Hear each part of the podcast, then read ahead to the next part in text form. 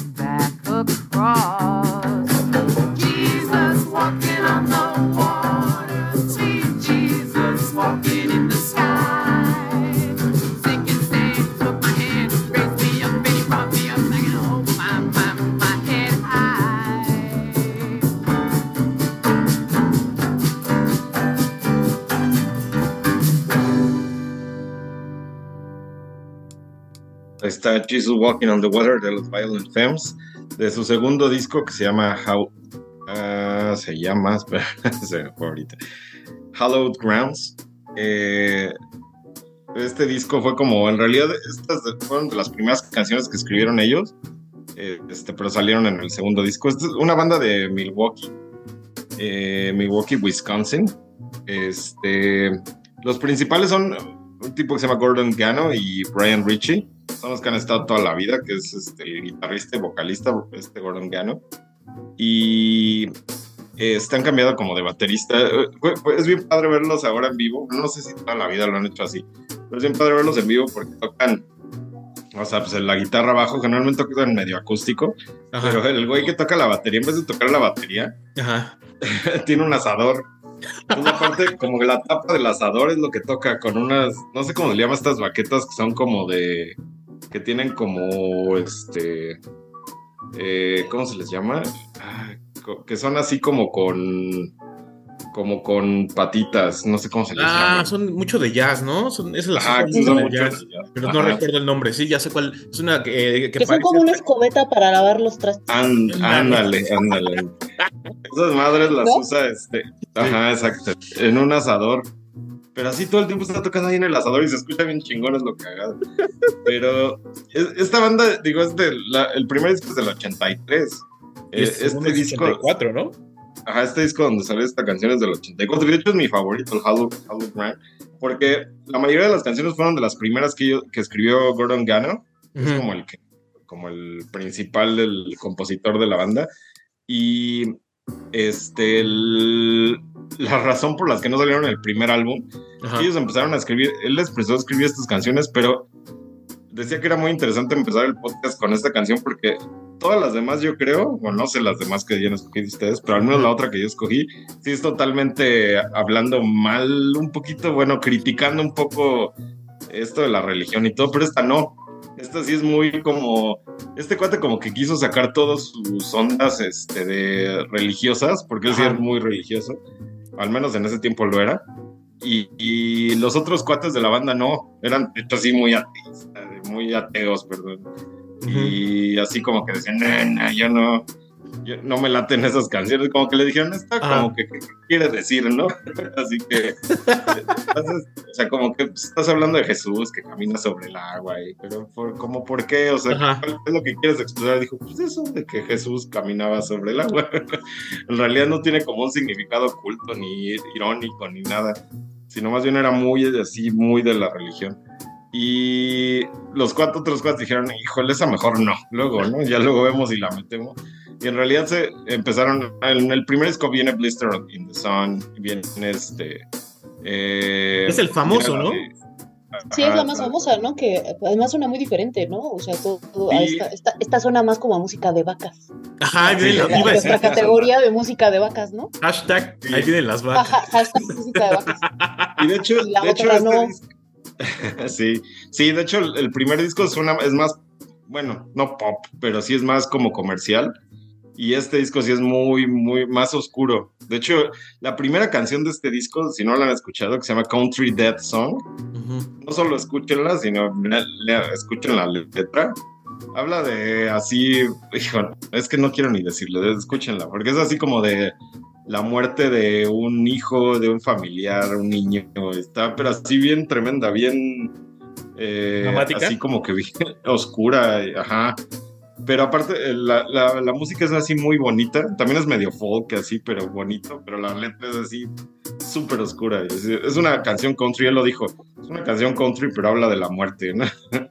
Este, está bien chida. Y todo el disco es así como oscurón, como como habla de cosas muy, muy pesadas y por eso metió estas, de hecho tiene dos canciones así muy religiosas, esta y otra, la del final, que son así muy religiosas y las demás son así como cosas muy oscuras y precisamente él dijo, pues es que como, para que no fuera todo el disco así súper oscuro, quería meter algo así más como de este tipo.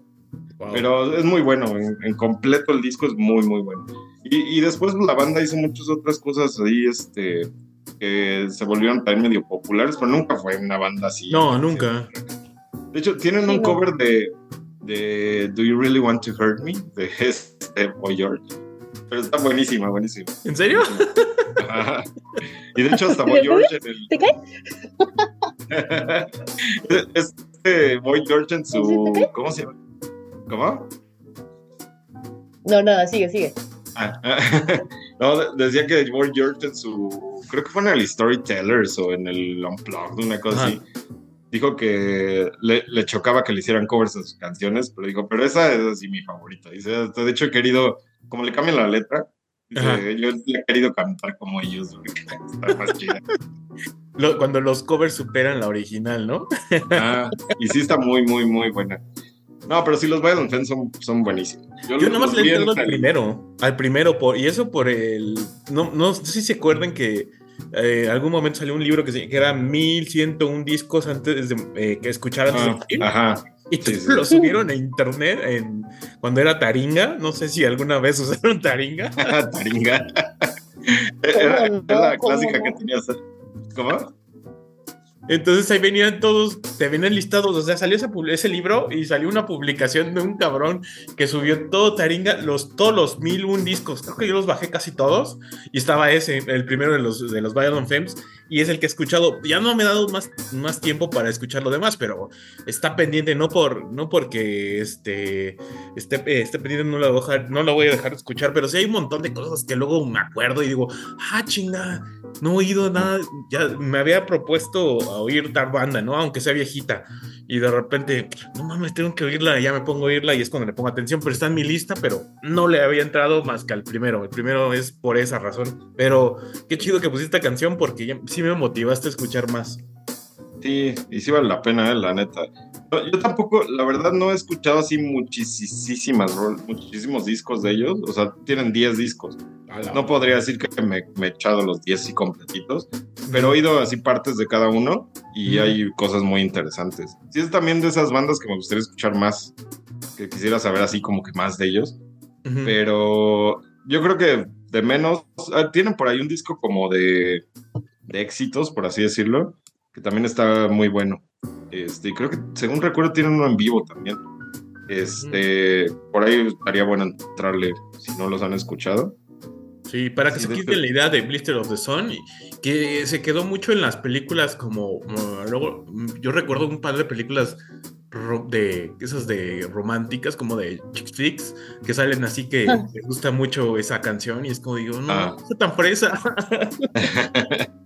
es de las que se ponen mucho no en películas sí mucho mucho mucho pero sí ay también escuchen a la canción, de hecho fue por la que yo los conocí, más que Blister and the La canción donde yo los conocí fue en el soundtrack del Cuervo, la primera del Cuervo.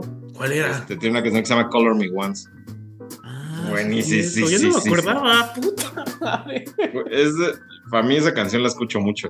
Me gusta mucho. Y de hecho, Nars Barkley le hizo un cover a Godaddy Gone. Ah, también. Es, bueno, ese es el primer disco. Ajá. Es el del primer disco. Entonces, sí, o sea, cuando yo oí Goda, digo, dije, eso ya lo había oído. Y ya me acordé, ah, pues los, los Violent Femmes. Ajá, sí es muy buena. También el cover es muy bueno, de hecho. También el cover es muy bueno. Pues sí, ahí están los Violent Femmes. Den una escucha si les gusta. Yo creo que el folk, pero también tienen cosas muy divertidas. ¿eh? Tienen cosas así muy chistosonas. Este fue como más seriezona, pero bueno, así como más straight, pero tiene cosas muy divertidas. Pero sí, sí, canta bien, A mí luego sí me laten estas de ahí vienen las vacas, entonces no tengo ni un pedo, entonces le voy a entrar. no, no, no, no, no, no, no. nos molesta la música de vacas. No, no nos molesta la música de vacas. Ah. Y, vamos con algo conocido que proba, si esperemos que no los, no nos los, este, no nos los vayan a, a como a a banear, esperemos que no. Ah, vamos, al, lado contrario. Entonces, este, mi querida Bere, por favor, ¿puedes presentar la siguiente canción? Ay, todo el mundo la conoce, pero en realidad es porque sí está basada en, una novela, eh, que igual no, todo el mundo lo sabe. Ah, yo no sabía. Está basada en una novela, ahorita hablamos de cuál. Este, es una rola de los Rolling Stones, Sympathy for the Devil.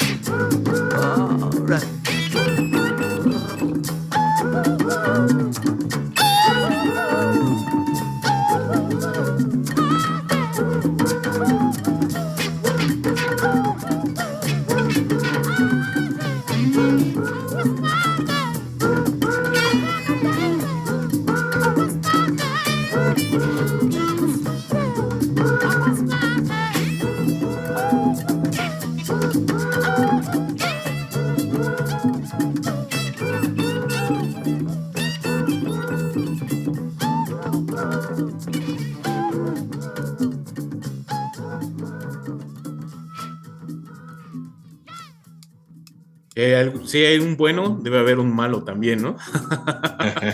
Así es. Sí, bueno, en realidad no tienen, no, no, este, no tiene mucho caso hablar de los Rolling Stones, porque pues, todo el mundo sabe mucho de los Rolling Stones. Pues, más bien la rola, este, que igual mm, mucha banda no sabe, este, que está basada, bueno, tiene ahí algunas referencias a una novela de Bulgakov que se llama El Maestro y Margarita. Y es una novela bien interesante, que está súper chida, porque, bueno, los rusos a mí me gustan mucho, ¿no? Son como los maestros de, de la narración y de la maldad y de todas las cosas horribles de los seres humanos. Y entonces el maestro y Margarita es de esas, tiene un tópico que a mí me encanta en la literatura, que es cuando viene el demonio a la tierra a hacer sus maldades. ¿No? Entonces eh, llega, eh, se supone, la trama es que llega el, el, diablo con unos sequitos de él, tiene hay un gatito que habla y este otro compita que viene que es como su sirviente. Y este llega la URSS cuando la URSS es más o menos ya más es atea pues. Y este está bien chida porque es una novela muy rara o sea tiene cosas este o sea porque son dos tramas que se van como conjuntando está esta en la que está el demonio eh, el diablo está en la en Rusia y viene como a hacer maldades a la tierra y este y está la otra trama que es este como que va al paralelo y que tiene una relación con la trama principal, que también es donde está un escritor que está escribiendo una novela sobre cuando Pilatos está enjuiciando a Cristo. Wow. Y, este, y está bien chido, porque entonces la amante del escritor, que es el maestro, es Margarita, y Margarita este, hace un pacto con el diablo y la vuelve bruja, y este, una cosa bien loca, está bien chida, porque sí es una novela que todo el mundo debería de conocer, que yo en realidad la leí ya muy hace, hace algunos años, porque una, una, una, amiga me la, me la prestó, y, este, y está bien locochona, es este, justo los temas de los rusos siempre tienen que ver con pues la maldad de los seres humanos y de este y de cómo somos este pues parece que intrínsecamente malos también, ¿no? Bueno, eh, a lo mejor sí se presta eso, ¿no? De eh, sí, y tienen, probablemente es como los defectos es que te, asumen como malo, ¿no? Y a los rusos les gusta mucho esta, esta, esta eh, esta cosa del diablo, porque también hay otra novela que me gusta mucho, que también es, em, que ahorita no me acuerdo, Andreyev, eh, no me acuerdo cómo se llama la novela, pero también es otra en la que viene igual también el diablo y se encarna en un, en un, este, en un humano, ¿no? Y este y siempre son bien chidas esas este, historias porque justo una de las cosas que, siempre ponen es que eh, cuando una deidad así se encarna en los seres humanos pues no puede estar mucho tiempo encarnada porque los seres humanos como que nuestro cuerpo no aguanta esa eh, que, o sea, que un Dios esté en nosotros, entonces no pueden este, estar mucho tiempo, ¿no? Porque si no explotamos, porque nuestro cerebro es así como muy, no entiende muchas cosas, y entonces si, si vislumbramos como lo que vislumbran los, las deidades, pues nos volveríamos locos, ¿no? Estas cosas que también este, decía eh, Lovecraft, ¿no? Que eh, todas estas eh, cosas inconmensurables que nuestro cerebro no, no alcanza a comprender y que si vislumbramos, aunque sea un poquito, pues ya nos agarra la locura, ¿no? Porque somos así muy acostumbrados solo a lo que vemos y a las cosas de la realidad, ¿no? Y entonces todo lo demás pues nos, nos, enloquece.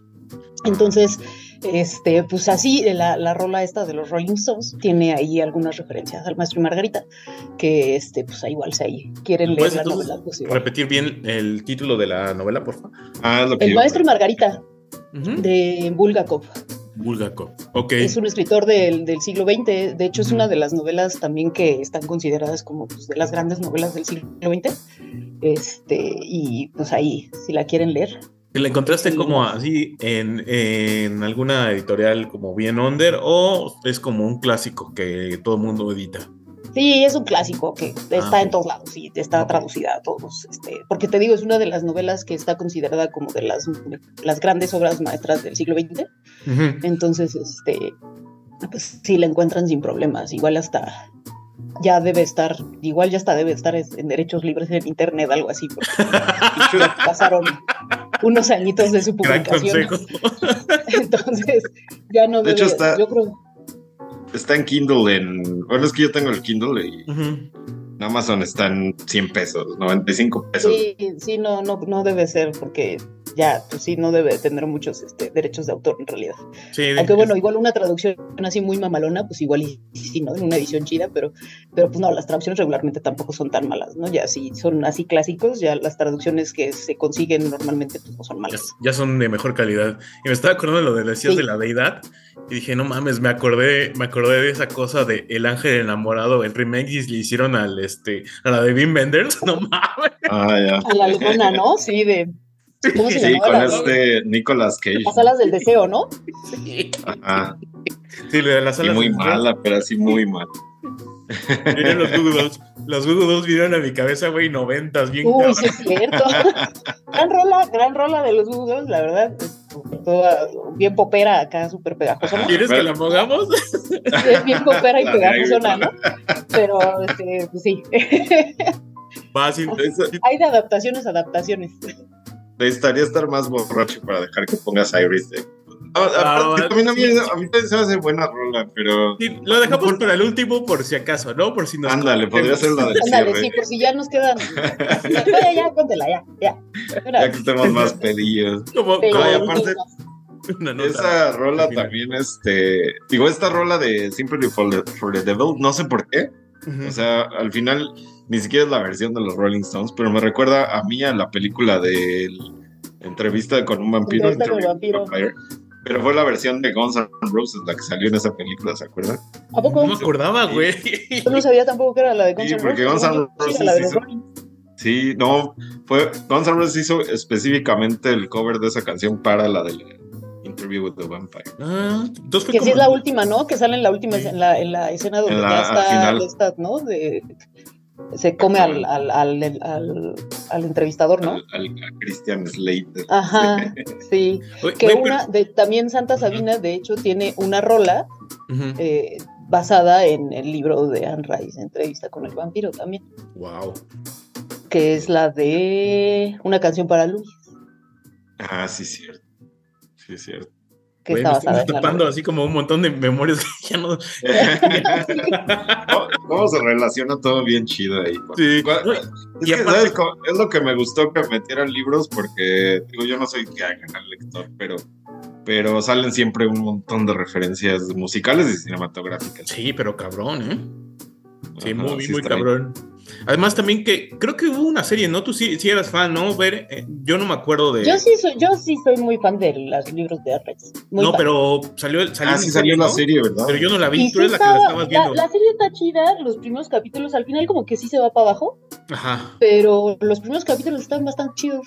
Se me hizo, eh, obviamente, pues ya saben, la banda que se queja, es que ahora pusieron que Luis era negro, y entonces, ¿por qué hacen eso? Es que falta, Sí, falta el... El, el guion está, eh, en el guion participaron el hijo de Anne Rice y todavía Anne Rice cuando estaba viva. Entonces, o sea, como que asesoró un poquito, entonces así como que digas, ay, no respetaron la obra, pues digo, ellos también estaban ahí metidos, ¿no? Entonces como que no, no hay lugar Sí. para decir, este, que que por qué hacen aparte, eso. pues, na- ninguno como los papuchos Brad Pitt. Pero no, pues está, el, el Antonio Lestat a mí me gustó mucho, el actor, la neta me gustó mucho, sí estaba bastante chido.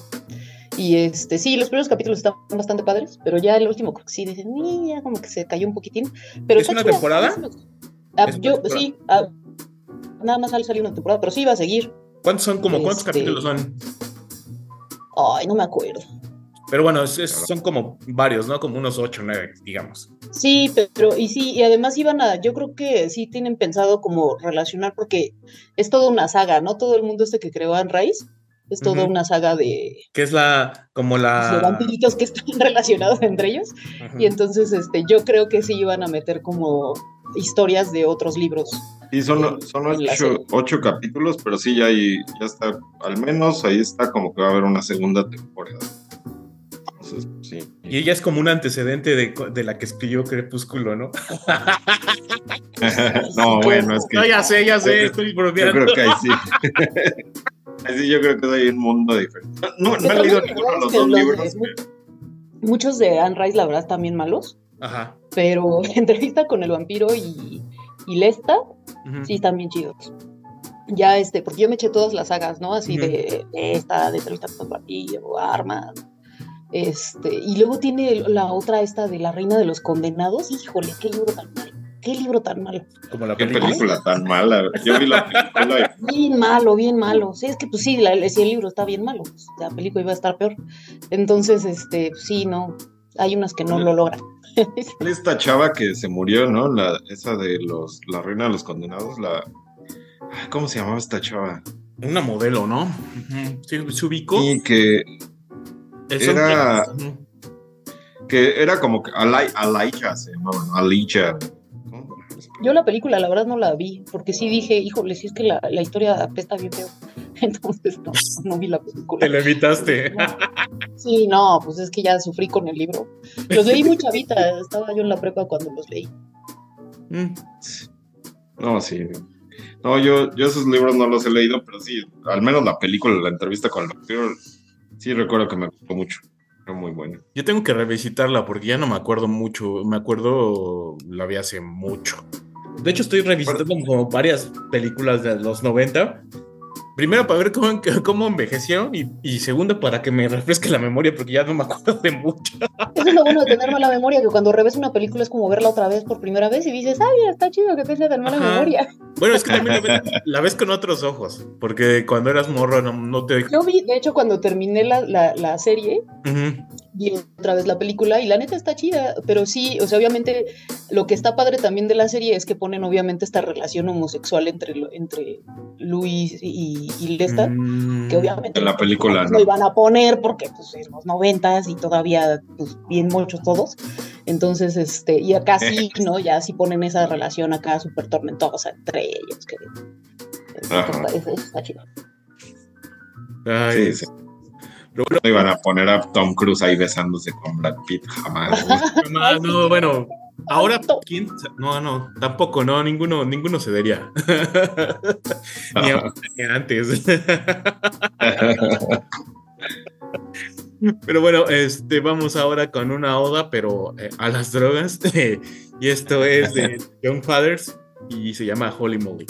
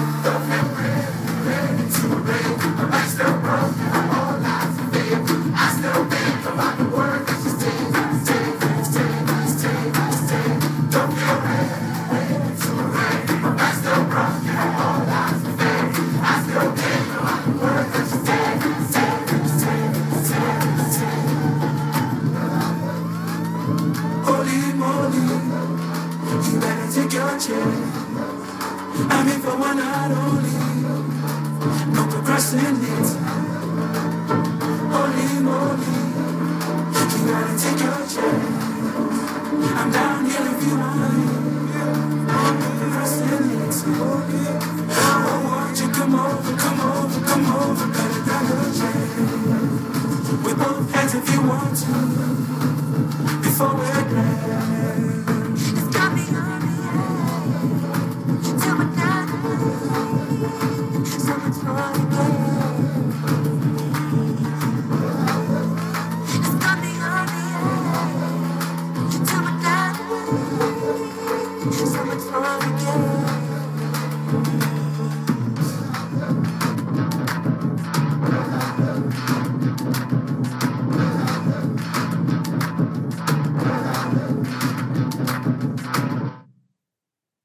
bueno, esos fueron los Young Fathers eh, y eso que se llamó Holy Moly. Eh, esta es una agrupación muy, bueno, ni tan. Podríamos decir que, un- que joven. Tienen cuatro discos. eh, se- son de Edimburgo. No sé a qué les suene Edimburgo a ustedes. O sea, ¿qué es lo primero que les viene a la mente Edimburgo? A mí, Trainspotting. Muy bien, muy bien acertado. Drugs. Ahorita voy a hablar un poco de eso, de su ciudad de origen, porque conecta con otra cosa. Este, en, 2000, en 2008 se formaron, tienen cuatro discos, y este último disco, bueno, la canción, como pudieron detectar, es como un poco... Uno de los significados que le puedes llegar a dar es como la gente se ha vuelto muy dependiente de las drogas para ser una persona estable. Entonces es un poquito eso, y podemos darle muchísimos más significados, nada más pero bueno, estos son los Young Pero Fathers. tiene razón, ¿no? Sí.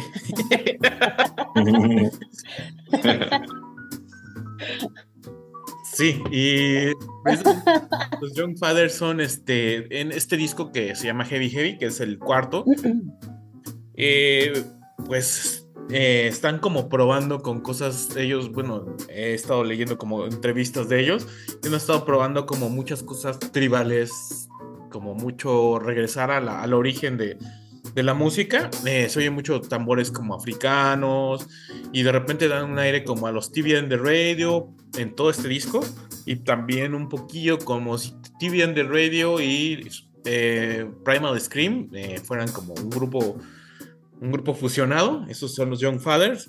Está como muy rara la, la mezcla. Bueno, en, en- en- en efecto son dos, hay dos este, personas de color y el otro es este, blanquillo. Entonces, por eso lo están trayendo como, soy como esta música un poquillo como entre africana, como electrónica, como psicodélica. Está como interesante, no está tan fácil de digerir los, los Young Fathers. Eh, te pueden, la verdad, si no, no conectas, te pueden llegar a fastidiar. Entonces, este, este disco a mí me gustó mucho. Los otros, mm, es- eh, podría decir que es el síntoma de, de lo que ahorita estoy diciendo, que me parece eso, como que de repente me gustan, pero me fastidia. Entonces, no me gustan tanto, me gustan canciones, pero este disco sí, sí me gustó. Y pues bueno, hablando de Edimburgo, tenemos que eh, Danny Boyle es fan de los Young Fathers y los Young Fathers son, son fans de Danny Boyle y le cedieron, le cedieron este, canciones para Transporting 2. ¿Vieron Mm, Transporting 2? No. Yo sí, dos veces. Creo, que me, me gustó, es bien raro, pero me gustó más la segunda vez que la primera. La primera como que yo iba con la idea de que me iba a gustar mucho y no me gustó tanto, pero la segunda me gustó más. Yo lo odié. porque- la vi, pues. Yo lo odié porque, la- porque leí el libro de Irving Welsh, la, par- la, parte, la segunda parte que se llama porno. Entonces Ajá. yo me esperaba otra cosa y por eso me encabroné, pero yo dejé que me encabrone y la vuelvo Porque aparte se me hizo como... como mm, por momentos me parecía que estaba viendo un comercial de Adidas, güey. Es- es- son las partes, bueno, es que Danny Boyle, tú sabes que Danny Boyle, eh, digo, no es lo mismo Danny Boyle cuando empezaba, cuando hizo Trainspotting, a Danny Boyle ya después, digo, a la fecha. Sí, Ha hecho unas cosas bien, bien, bien raras, no sé. inolvidables y Eh, otras eh. están buenas, ajá. Exacto. Y yo creo que Trainspotting 2 es una mezcla de entre eso, ¿no? De, la- de, de sus inicios con cosas ya nuevas. Y sí tiene cosas que también no me gustan mucho, pero, pero sí le encontré cosas muy interesantes ya la segunda vez que la vi. Porque te, te digo que yo la primera vez que la vi también la odié. Dije, "Eh, la odié mucho. Pero después la volví a ver y sí dije, ah, no, sí tiene cosas muy, muy, muy interesantes. Eh, y más, mira, al final lo hizo, y eso, eso es algo que me gustó mucho, que lo hizo en las edades de los actores también. Sí, ¿Sí te la crees? es- sí te la crees.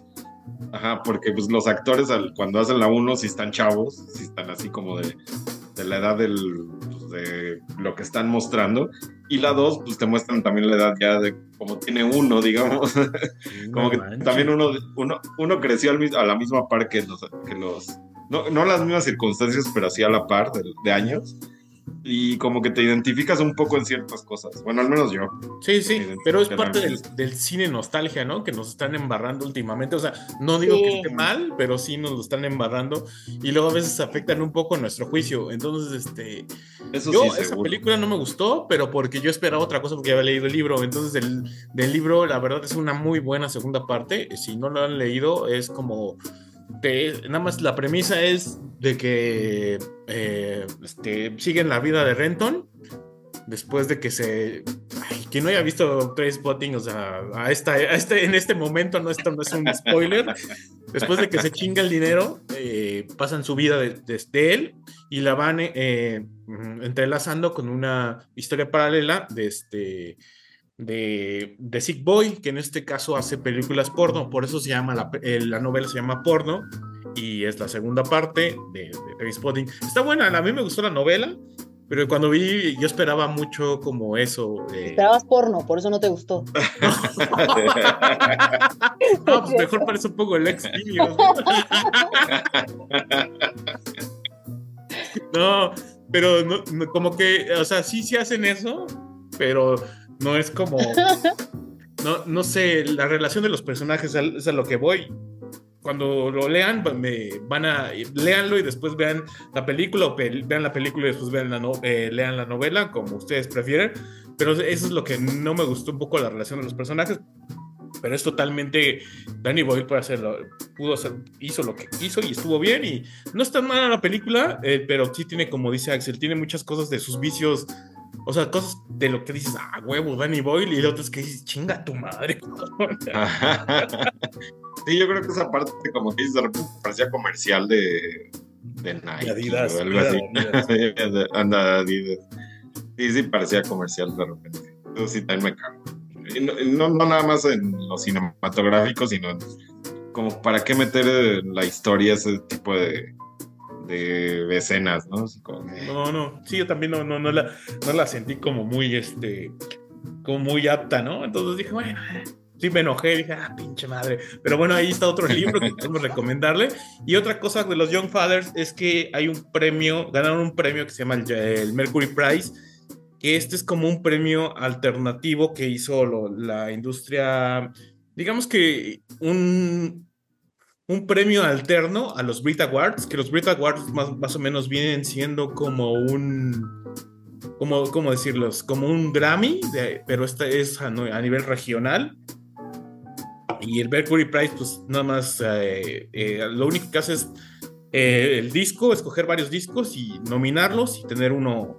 Desde 1992 empezó la tradición Eh, que el ganador fue Primal Scream, eh, pero Primal Scream con el Screamadelica y estuvo compitiendo contra Erasure, Chorus de, de Erasure, el primerito de San Etienne, el Fox Base Alpha, el Actum Baby de YouTube, nada más. Es que el premio se, eh, solamente es Reino Unido. Y entonces desde Ujú. 1992 ha sido el, el premio. Le dan un eh, mucha gente le da como mucha importancia porque se supone que es de los más justos, porque son las grandes disqueras con disqueras pequeñas, hacen como un sondeo y ya van diciendo cuál es su disco del año. No sé si, si podría ser como, es menos glamoroso que, un gra- que los Grammys, pero no sé, mucha gente le da como mucha importancia y como que sí se lo creen. No sé ustedes cómo lo perciban ese premio. Eh, como que se ha ido ganando.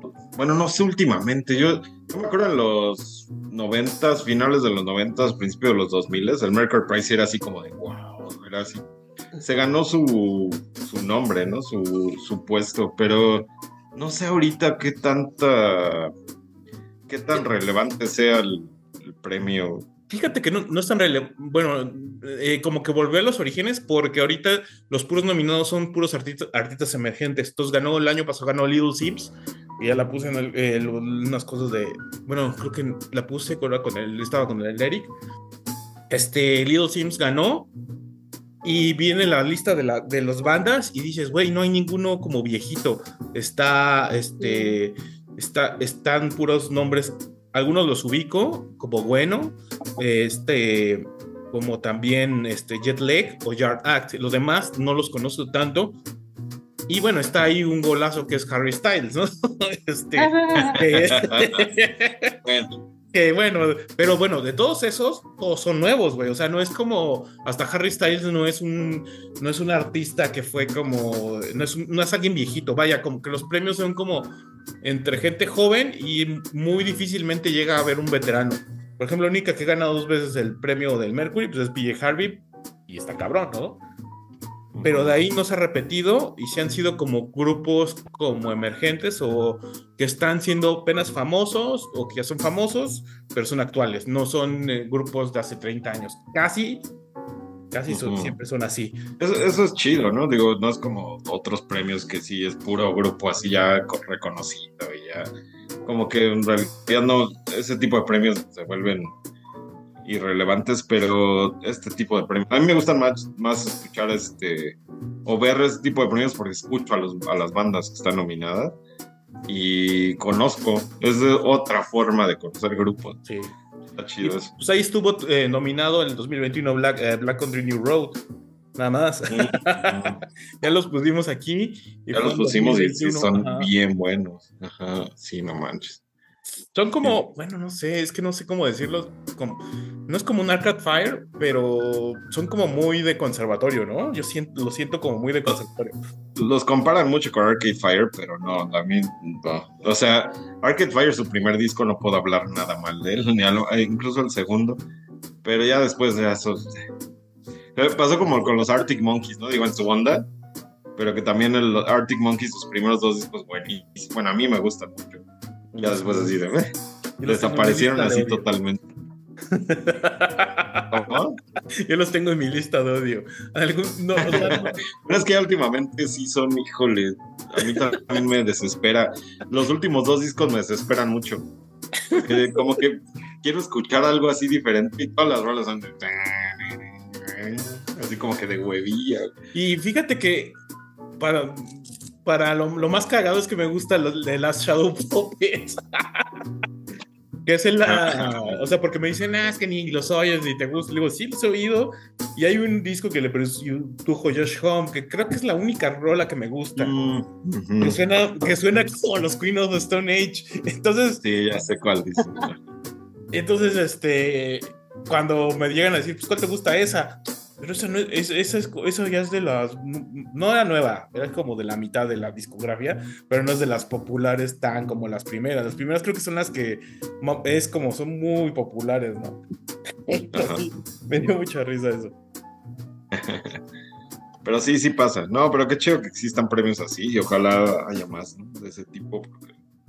Sí, que no, y también, bueno, que, que, sean más, ¿no? Más voces, no nada más las majors, porque también, pues, Ahí fue, eso, eso de Harry Styles se me hizo una, ahí, ahí la planté una mayor. Digo, no tengo nada en contra de él, pero para eso están los Brit, ¿no? O sea, vete a ganar, vete a competir con Adele. Exacto. Sí, digo, no, no, no le, o sea, no soy, no, no soy tan fan de Harry Styles, pero sí es como de, es la sensación y todo, entonces pues llegó hasta ese, a ese punto, ¿no? En los Mercury Prize. Nos, cae muy mal Harry Styles. ¿Mandé? Nos cae muy mal Harry Styles. bueno, la verdad. Es que, ¿sabes qué? Como que siento que, quiere ser inclusivo, pero muy forzado. E, es totalmente falso. O sea, es que sus rolas, yo digo que, o sea, tiene rolas bastante chidas, la neta. Están bien armadas. Sí, están muy bien armadas y están muy chidas. Pero el güey es completamente falso. O sea, este, este asunto de, mire, yo soy género fluido. ¿Cuándo lo has visto salir con un vato? Sale con pura supermodelo el cabrón. yo, uso ropa de, este, sin género, ¿no? Y este, ¿cuál? O sea, el güey sale con pura supermodelo. Entonces es un discurso ahí como el de Bad Bunny, ¿no? Que también el vato así de, ay, yo sí, este, género fluido y cero masculinidad tóxica y acá saliendo con pura supermodelo también, ¿no? O sea, sí, güey. con una Tratando rolas acá. No, sí. No, ese es el de. El de me desagrada mucho. No, pero sí anda Pero- saliendo con una. Ah, bueno, sí es cierto, con una Kardashian, sí es cierto, no. Con la- no- con una Jenner. Ajá. Madre santa. Igual acá según él, ¿no? Acá yo. Pero sí, no, nada más es como que en, en los conciertos y en la alfombra roja sí se visten muy exóticos, pero nada más es lo único que hacen, ¿no? Así de. Ajá, sí, o sea, es puro choro nada más como para jalar esas este, ideologías, acá así de, miren, sí, yo simpatizo con esta ideología, pero... pues, no Sí, sé, marketing, sí, al final de cuentas. ¿no? Sí, pero entonces me molesta porque sus rolas, la neta, sí están chidas las de Hay unas que sí me Sí. gustan, entonces están- me da coraje. también hay unas que sí no me, me rolas. Pero Ah, a eso voy, o sea, sí, no, no conecto tanto yo, pero sí, sí entiendo por qué le gusta a mucha gente, porque es, Sí, sí, sí están bien armadas, o sea, no, no es música como hecha al aventón, sí, tiene como sus cosas, como agarraron cosas de los modernas, le pusieron como un poquillo de rockcillo. ay, moderna, te escuchaste como abuelito.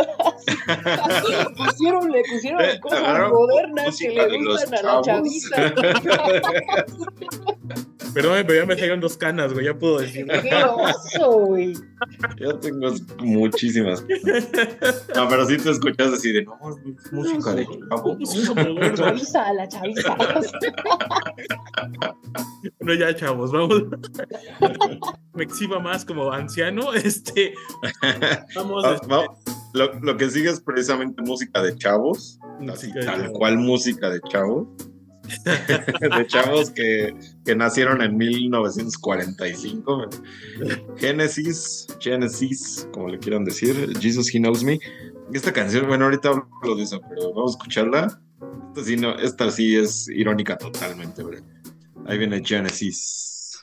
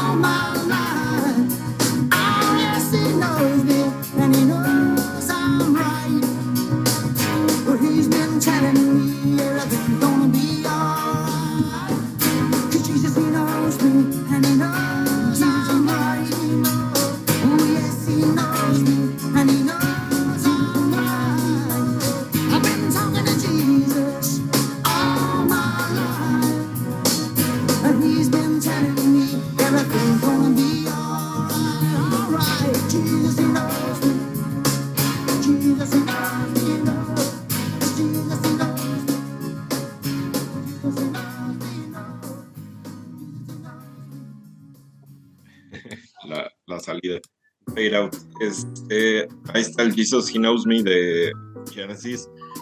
Genesis, no, no, no sé cómo decir Genesis o Genesis, porque No importa, tú, tú dilo como te más te sientas te preocupes. se me hace como bien mamador así de Genesis. Como va. de, este, como de Marta de baile, Genesis.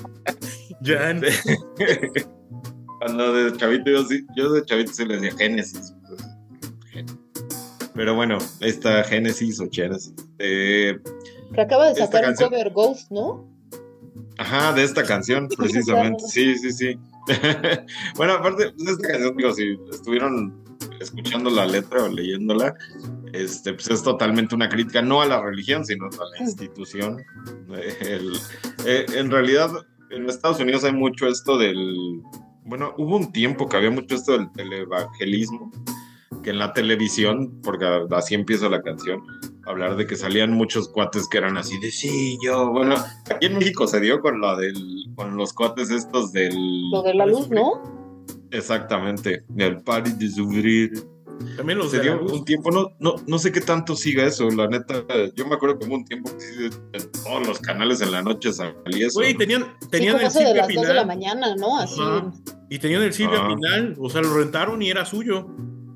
Sí, me acuerdo, sí, sí, sí. Y, y de hecho, rentaron, bueno, hubo un tiempo que había muchos, como que todos los teatros y todos los cines que estaban ahí como ya abandonados, los agarraron y, y empezaron a, a hacer sus, no sé qué, les digo, ya no, incluso como ya no estoy ahorita en la Ciudad de México, no sé cómo siga eso. Espero que ya se, se esté desapareciendo ese pedo. Había uno muy grande en la Roma, ¿no? El, yo el que me acuerdo. Todavía está. Sí, todavía está ahí en este. Ay, no, yo no sé, yo no me sé las calles, pero por ahí and- sí hay uno Sí, muy grande. Roma, hay o sea. una iglesia muy, o sea, sí es como un teatro y sí, sí, así como. Yo pensé que como ¿Cómo ya éramos un país comunista, ya eso ya nos iba a dar. ya somos comunistas, ya no debería ser eso. ¿no? No, pero, pero pues esta canción critica mucho eso, ¿no? De estos cuates que dicen, no, pues Jesús me conoce y, y es mi valedor y Y puedo hacer lo que yo, quiera. yo te voy a llevar por el buen camino. sí, exacto. No, y obviamente es la gente nefasta que, que eh, digo, yo, yo, cada quien puede creer lo que quiera y cada quien es libre de, de tener la religión que sea y pensar lo que quiera y creer lo que quiera, sentir lo que quiera y tener la fe que quiera. Este, yo ni siquiera soy así que diga no tengo ninguna Pero los cristianos están locos, ¿no? Bueno, sí. O sea. No, pero es a lo que voy. no, Hay gente que sí se, pero los cristianos sí están locos. Sí, eso sí, eso sí, realmente. Los Y- y sí, mormones. También. es que sí, es que es a lo que voy. Hay gente que de repente como que Extremista. l- se le mete en ondas bien feas en la cabeza. Ya, ya sea por dinero, así tal cual por dinero, o porque sí, pues están bien loquitos y, y jalan a gente y les meten igual cosas bien raras en la cabeza y, y es bien raro porque eh, más que nada lo que critica aquí esta canción es más que nada esa- eso de la gente que, que eh, aprovecha pues al, las, per- la- a lo mejor el momento de ciertas personas o la debilidad de ciertas, Ujú. ciertas personas para sacarles dinero, ¿no? Y para aprovecharse de ellos y, y abusar de su, pues, de su fe o de lo que sea. Y eso está bien gacho, ¿no? La verdad, como que si uno ya de repente llega el momento que yo, yo nunca caí en nada de eso afortunadamente, pero, pero sí llega a ver... Pero ¿qué tal en las drogas?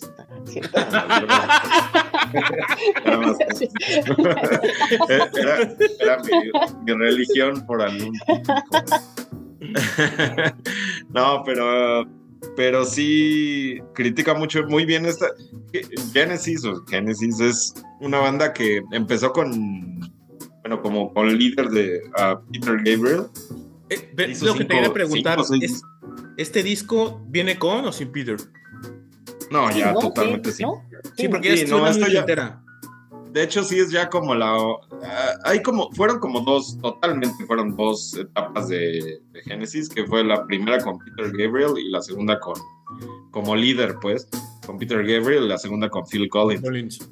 Y, y a la, bueno, toda la banda que es así muy como que le gusta mucho el, este, la onda del, del progresivo y de las ondas más experimentales les gusta muchísimo más la, la primera etapa con Peter Gabriel, pero yo no.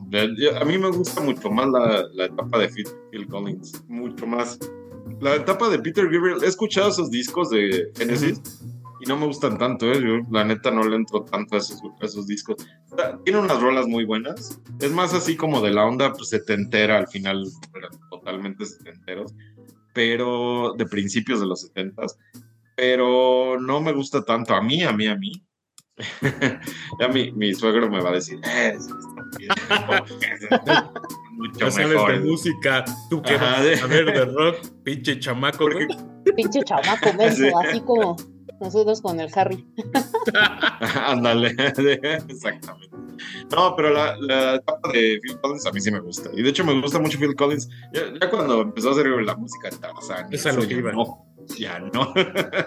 pero todo lo que hizo Phil Collins ya como solista, cuando ya empezó a hacer discos solistas, y lo que hizo con Genesis, a mí me gusta mucho. ¿No salió en algún, en los, no salía en los Live Aid, Phil Collins? Seguramente, creo que sí salió. no me acuerdo, no me acuerdo si como solista o como Genesis, supongo que como solista ya. en el Live Aid. Bob Geldof como que agarró a mucha gente así y la fresó, pero muy gacho. No, pero tiene los primeros discos de Phil Collins, digo, no, sé si han visto, hablando, hablando de libros y hablando de películas, bueno, primero voy a hablar de la película y luego voy a hablar del libro. Ya, ya está padre que nos estemos metiendo en todas las canciones con libros, pero no sé si han visto la película de American Psycho. Ajá.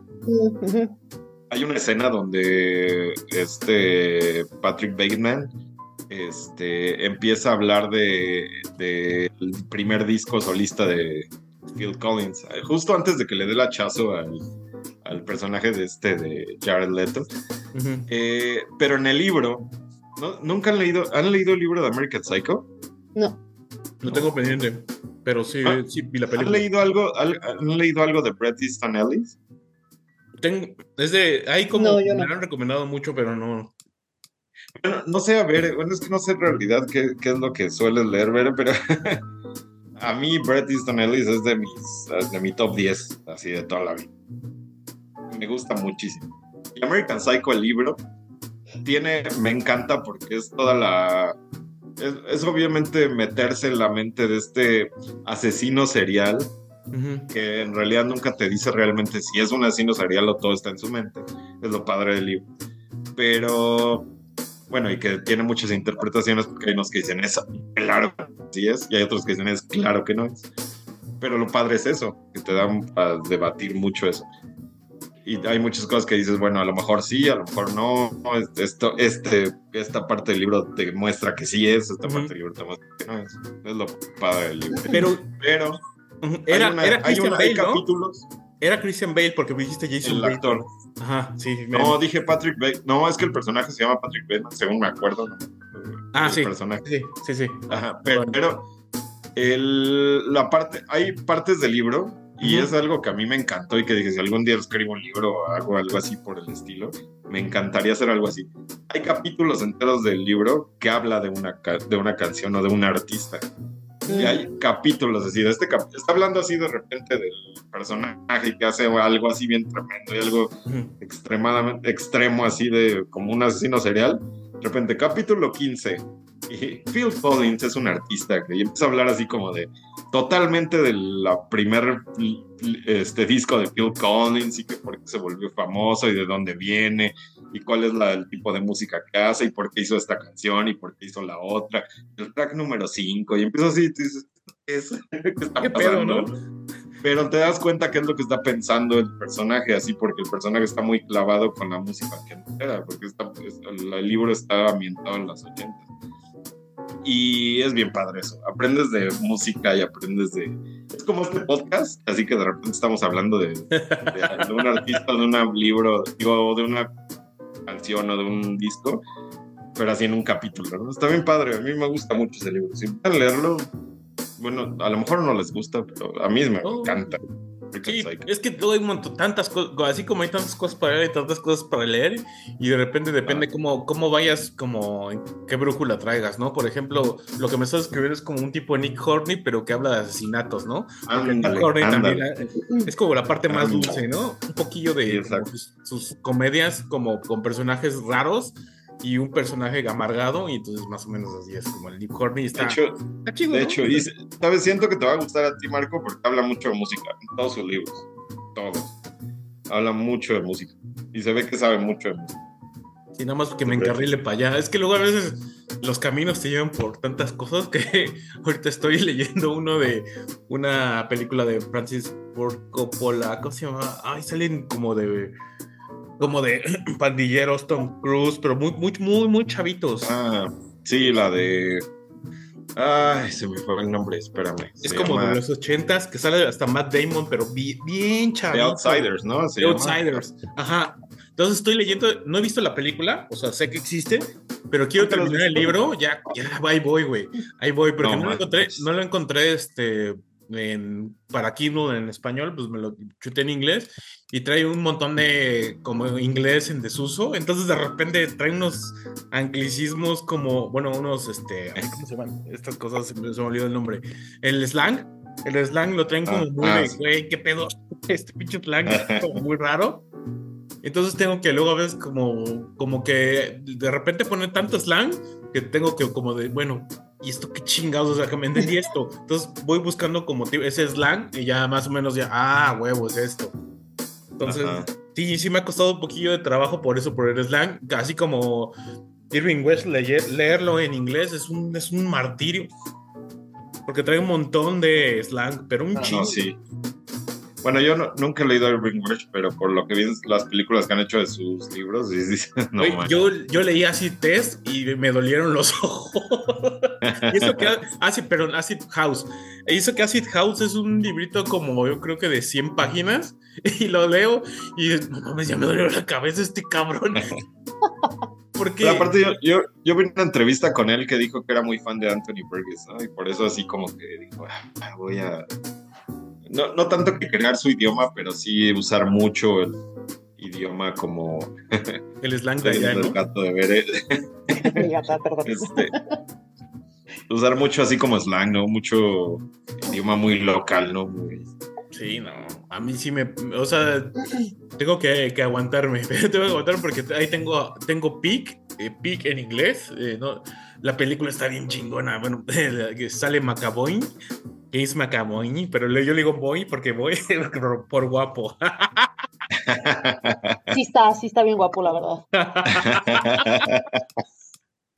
Pero vean, esa película está bien chingona. eh, también es un libro de Welsh.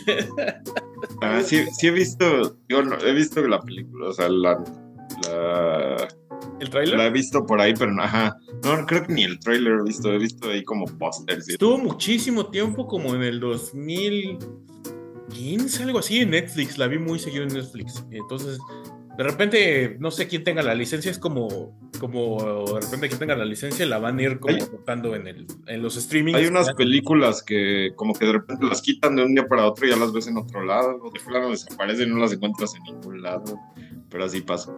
Pero bueno, ya regresando a lo último acerca de, Sí, sí, de- de- esta Nos canción, este, bastante, pero está chido.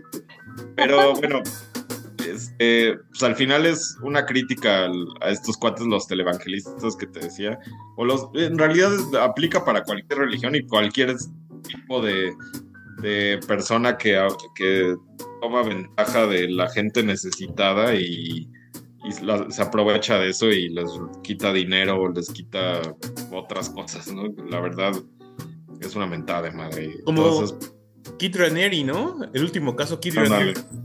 por, por ejemplo, ¿no? También salió, acaba de salir un documental en Netflix de Waco, de Waco, Texas, que también el tipo estaba loco, ¿no? Y también decía, yo soy la reencarnación de Jesús y no sé qué. Y la gente, lo, lo más raro es que hay gente, sal- salen dos o tres personas por ahí que todavía, o sea, después de tantos años, eh, 30 años básicamente, siguen diciendo, no, pues que si era, pues si era posiblemente la reencarnación de Jesús. No mames. Güey, debes, debes tener un, un verbo y una, un convencimiento para que. No, no me imagino cómo te pueden lavar la cabeza de esa manera. ¿no? Pero yo creo que sí es bastante, o sea, sí es bastante común, pues, o sea, sí, sí es, es una retórica bastante efectiva la que utilizan, de, así de, justo con tantita debilidad que, que tenga la banda, sí, lo- o sea, los discursos y los escuchas sí son súper, pues sí son muy efectivos, ¿no? O sea, si dices, chale, qué Ujú. malo". Sí, sí Es que yo creo que sí, o sea, uno creería, dices, no, güey, este, o sea, ¿cómo pueden creer en esas cosas, no? Pero ya cuando ves los, como los discursos dices, no, pues es que sí está bien cabrón, o sea, sí, yo creo que sí, Sí, le llegan a la gente son muy que sí, convincentes, pues. y, y, le, y le llegan bien cabrón a la gente que necesita algo, ¿no? Como necesita ¿Qué es amor, como que sí se sienten muy como que nadie los quiere y de repente escuchan eso y dicen, "Ah, él sí me entiende, él sí me, me va a dar lo que necesito, ¿no? Como el estudio de marketing de Taylor Swift. Digo, eh, con el carisma de Taylor Swift. Pues es que realmente, o sea, creo que sí somos muy propensos también, o sea, la- la- somos muy propensos a caer como en discursos. eh, si hay algo que, que con el que conectas, eh, tantito del discurso, es, es muy fácil que ya te dejes llevar como hilo de media, ¿no? Así de, no, pues ya conecté con esto y entonces ya te dejas llevar, ¿no? Y no son solo religiones, ¿no? Pues también, sea, este, este asunto del fanatismo también hacia El ciertas fandom, ¿no? El figuras, o- fandom tóxico que ahorita. Sí, que- o sea, yo creo que sí somos muy propensos a ese tipo de cosas, ¿no? Entonces, yo sí lo veo como muy fácil de, caer en esas cosas, ¿no? La neta, no, no se me hace para nada descabellado. Cruz, cruz. no hagan eso. cruz, mejor- cruz. Sí, no, pues no, obviamente no. Pero sí. Mejor este, búsquense un amigo que, que los quiera. Sí, o, o Hagan un podcast No con sus hagan un podcast. Hagan un podcast. y Ajá. compartan. o dedíquenle su alma al, al alcohol o a las drogas para. Ah, bueno, eso, eso también ayuda. Pero Seguimos. Este, esta, obvio, también es una rola muy conocida de Metallica. Este, por quien doblan las campanas en español. Por unos besos en inglés, por unos besos en inglés.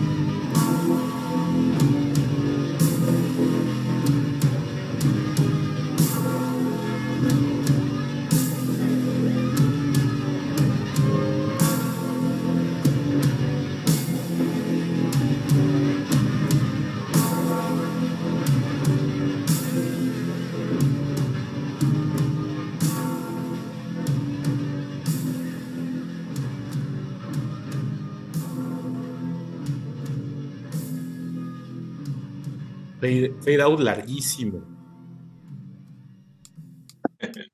De los que nos Cabrón. gustan.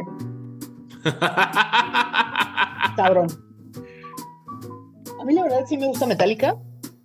Este, con todas hasta sus cosas como súper comerciales, me dan mucha risa. O sea, como que ya ni ellos se toman en serio. Entonces, pues ya para qué te lo tomas en serio también, ¿no? Mm. Pero bueno, está Sí, tiene, Esta rola. muy feas, ¿no? Muy Sí, feas. tiene cosas muy feas. y otras que no. muy, pero muy feas.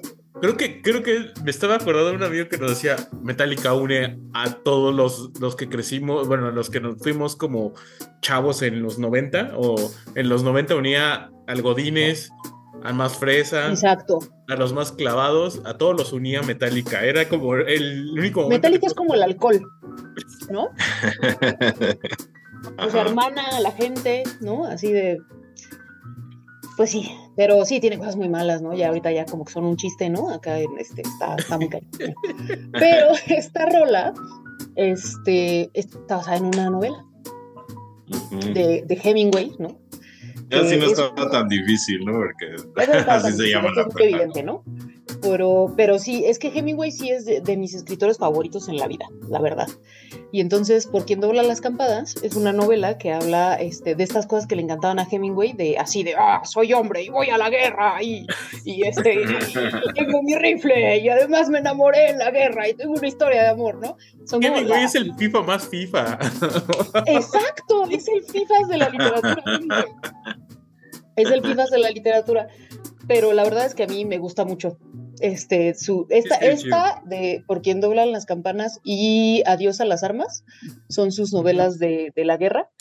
Por quien doblan las campanas es de la, de la guerra civil española. Y Adiós a las armas es de la, de la primera, de la primera o la segunda guerra. No, la segunda guerra. Es una de, de las guerras mundiales, ¿no? Ya no me acuerdo. No, no sé, no sé cuándo, no, no recuerdo todavía, o sea, no tengo muy fresco. eh, Debe ser la segunda. Debe ser la segunda. Este, pero el punto es que entonces, este, a Hemingway, pues él estuvo en las dos además. Este, era, porque sí era, era un FIFAs, pero además le encantaba, ¿no? Así de, yo me voy a la guerra y además después me fui a Cuba y este, estaba ahí yo y tomaba, tomaba alcohol y fumaba puros, ¿no? Y, este, y además, además me encanta el box y, este, y quiero ver hombres. este, Es como tus golpeándose. tíos, tus tíos que te presumen. Yo, yo a tu, a tu edad tomaba 30 cartones, ¿no? Exacto. No, pero además sí, o sea, sí era toda, o sea, yo la verdad es que a mí me da mucho, o sea, sí me encanta Hemingway. Yo sé que, que va en contra de todo el, el feminismo Sí, sí. que le digo, pero me encanta Hemingway, es hermoso, eh, una Es de que mis novelas chido. más... mis- mis- es que escribe muy bonito y la verdad la, la- una de las cosas este, más loables de Hemingway es que es una literatura que, que además le llega a todo mundo. No es una literatura que sea complicada, que sea de esta, esta literatura que también dices que hay mucha literatura que, por ejemplo, a mí me gusta mucho, pero que si dices, pues no se la recomendaría a nadie, la verdad, Exacto. ¿no? O sea, no, no le voy a decir a, a, a mi, a mi mamá así de, pues ya sabe, ¿no? O sea, pues no, la verdad no. Este, o sea, lee Elizondo, pues no, tampoco, ¿no?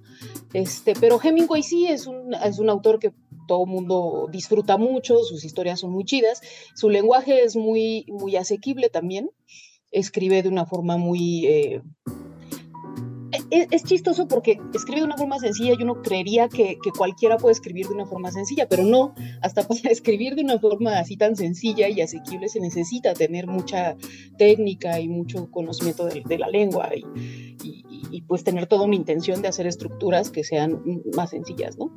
Y sus historias en realidad sí me parece que son, este, obviamente sí van en todo en su discurso FIFA, ¿no? o sea, sí, a mí sí me, me gusta, por ejemplo, una de las, las primeras novelas que, que- una de la, la primera novela que leí, creo que fue El viejo y el mar, y Ujú. después leí eh, Adiós Hijo a de las mar te lo dejan, te lo dejan leer en la prepa o algo así. Según Yo la verdad lo leí hasta la carrera, Ah, este, pero porque si no, no me lo dejaron en la prepa, desafortunadamente. Tuve muy malos maestros de literatura, la verdad.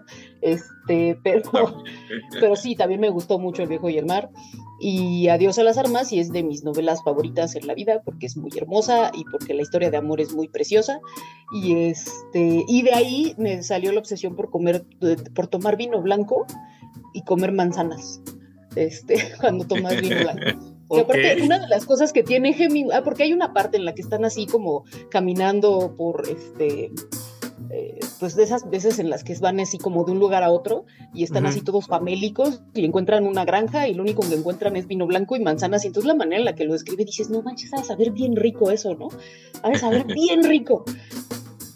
Pero una de las cosas que tiene también Hemingway, que era un super alcohólico, es que cuando lo lees te dan unas ganas de beber, así de, ¿no? Así, cañón, así lo lees y dices, como que se me antojó un traguito, ¿no? Como cuando ves Mad Men y te dan ganas de fumar y beber, ¿no? También es lo mismo con Hemingway. no soy O sea, yo, es la literatura, mamá. No soy yo, exacto, no soy yo. es la literatura que me ha dado ganas de beber. Entonces Hemingway tiene eso, ¿no? Porque además las anécdotas dicen que que Hemingway eh, bebía, ¿no? O sea, se levantaba a las 5 de la mañana y escribía desde las 5 de la mañana a las 12 del día y a las 12 del día empezaba a beber, ¿no? Así hasta, hasta morir.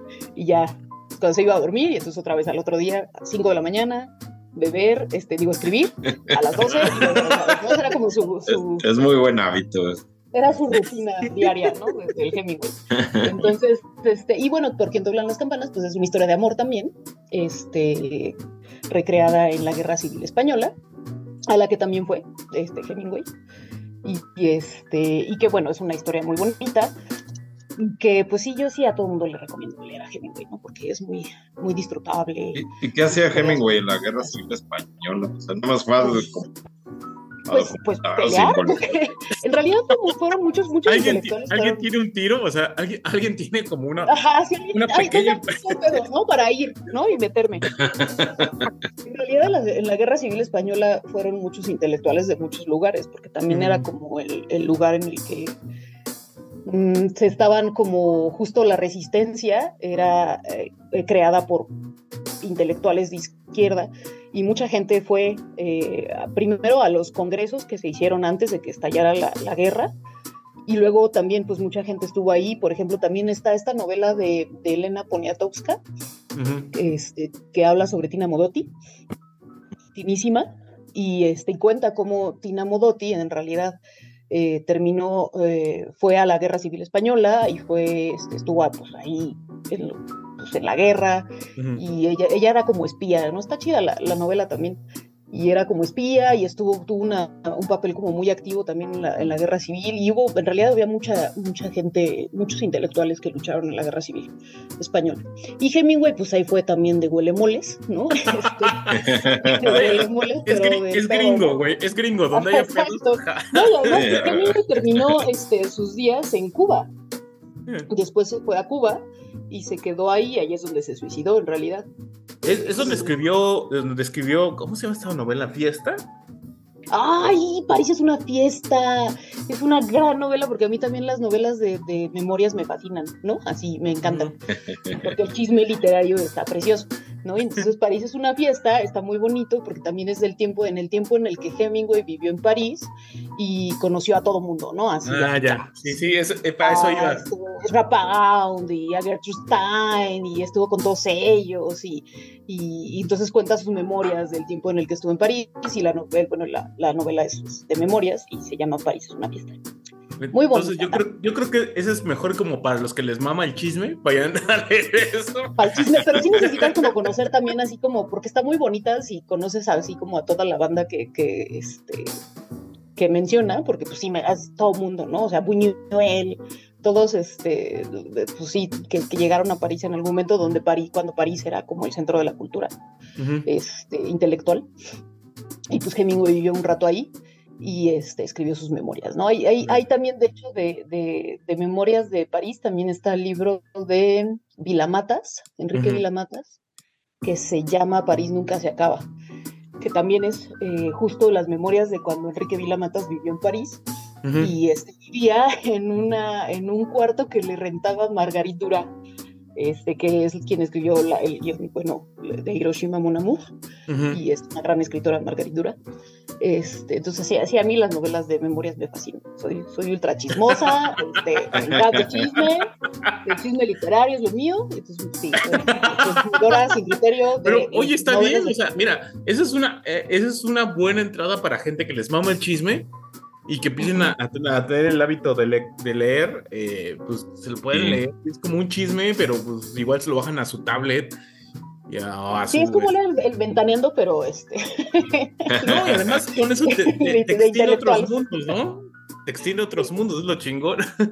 Y está bien chido. A mí mi favorito es el Mi último suspiro de Luis Buñuel. Es un libro así. Para mí, lo he leído como. Es el libro que más he leído en mi vida lo he leído como 50 veces. Muy, muy, muy, chido. Muy chido. Mi último. Creo que yo no he leído tantas veces un libro, pero bueno. no, sí. Te lo Se juro nota que. que te gustó. no, ese, es que bueno, yo soy súper fan de Buñuel, pero, pero ese libro sí lo he leído, neta. Igual, igual no 50, pero sí de menos unas 30 veces sí lo he leído. Desde ah, bueno. que lo empecé a leer cada año lo leo una vez al año. me gusta mucho. No, a mí sí, yo, a mí me cuesta trabajo leer como tan seguido algo, algo que me gustó. Siempre les dejo, le doy como un, un luto como de un año. Sí. Perdón. ¿Scofy? Quiere participar. Sí, quiere hablar de. de saludos, Scufy, saludos, Scufy. Pero bueno, eh, voy, eh, planteé una, una rola y viene una. Es como una persona que va a venir al Zócalo, pero con James Blake. Su nombre es Suena interesante, nunca he oído esa canción. Suena Está bien chingona. Más que nada para que nos alejemos como de, de la Rosalía que todo mundo conoce. O sea, a mí, a mí me llama la atención y me gusta. No siento que, eh, bueno, si yo viviera en la Ciudad de México, igual y seguiría a, a verla, pero como yo no sí vivo, voy a ir. Está bien, güey, o sea, porque. Eh, sé nuestra corresponsal, pero bueno, esto se llama. corresponsal. Barefoot sí. in, the, in, the, Park es James Blake y Rosalía y está muy interesante, les va a gustar y van a como apreciar la voz de Rosalía, la neta tiene muy buena voz. Bueno, ahí vamos.